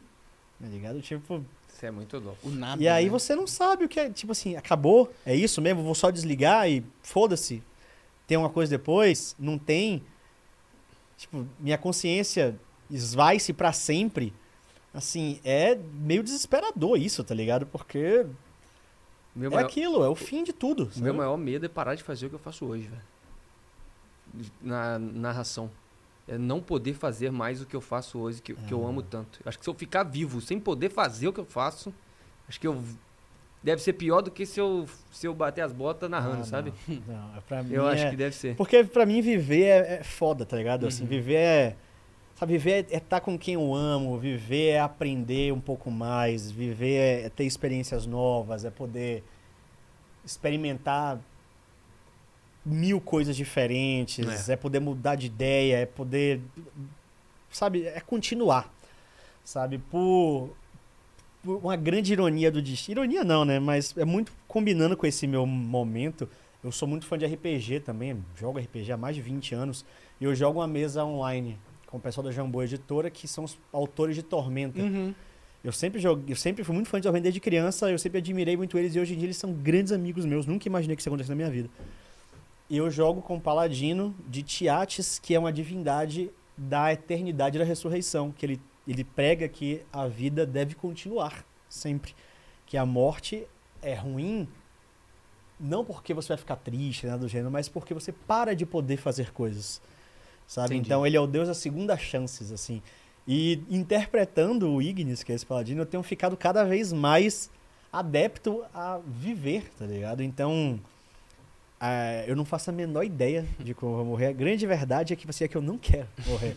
Se Legal. me oferecessem ser imortal, o pessoal fala, ah, mas é triste porque você vai morrer, ver todo mundo que você ama morrer, coisa e tal.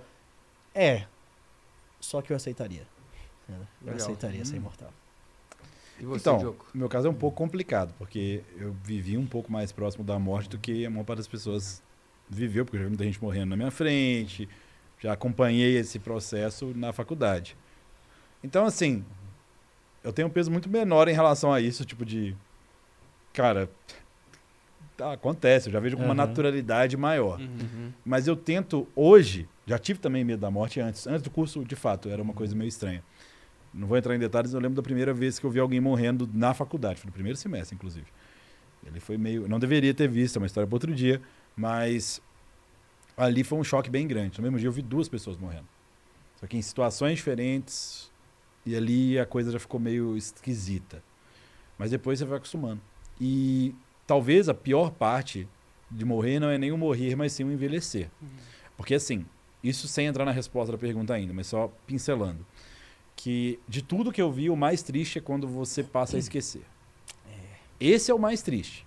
Não é todo mundo que vai esquecer, no final da vida. Tem muita gente que consegue chegar com um mental bom. Isso que o ser humano vai tentar achar cada vez mais coisas aí nos próximos, para nossa velhice ser um pouco mais saudável nesse sentido. Meus avós mesmo faleceram lembrando de tudo. Então, o que é muito, é um pouco mais, Meu como você acabou de falar, esqueceu tudo, é um pouco muito mais triste. tranquilo, mas é muito triste, né? Muito triste. Uhum. É, Meu avô esque- es- ele esqueceu tudo, cara. Recentemente, por exemplo, a minha avó ela tá passando por isso, tá com 90 e Ele chamava anos. a minha avó de mãe. E a minha avó Chegou me, a esse ponto, A minha avó me chamou de filho recentemente, pelo telefone, claro que ela tá lá em Minas.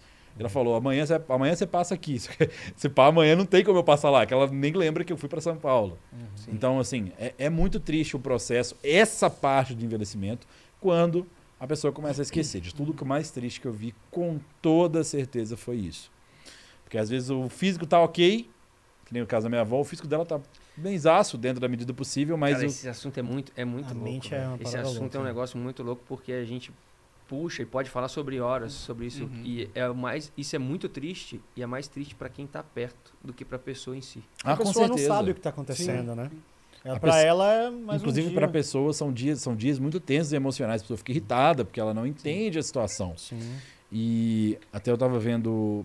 Enfim, não vou nem entrar nesse assunto, senão vai dar- vai dar mais É, assunto vai ficar Mas eu vou mais- continuar sobre o morrer e o viver. Hoje, eu tenho uma noção muito grande de que eu já, não, eu já, eu já morri e agora eu tô vivendo. Porque assim, não, não coisa de reencarnação esotérico, não. Já teve momentos que eu tava vivo, mas na verdade eu tava morto. Por exemplo, quando eu tava vivendo uma vida que não tinha propósito Tá, vivendo uma vida que era claramente que eu estava insatisfeito, infeliz. Então, viver de forma negativa é em si a morte. E eu penso que, cara, se a morte é inevitável, como de fato é, nunca vi ninguém imortal ainda, tirando, né? Você tem que tentar transformar o que é o seu dia a dia na vida mais plena possível.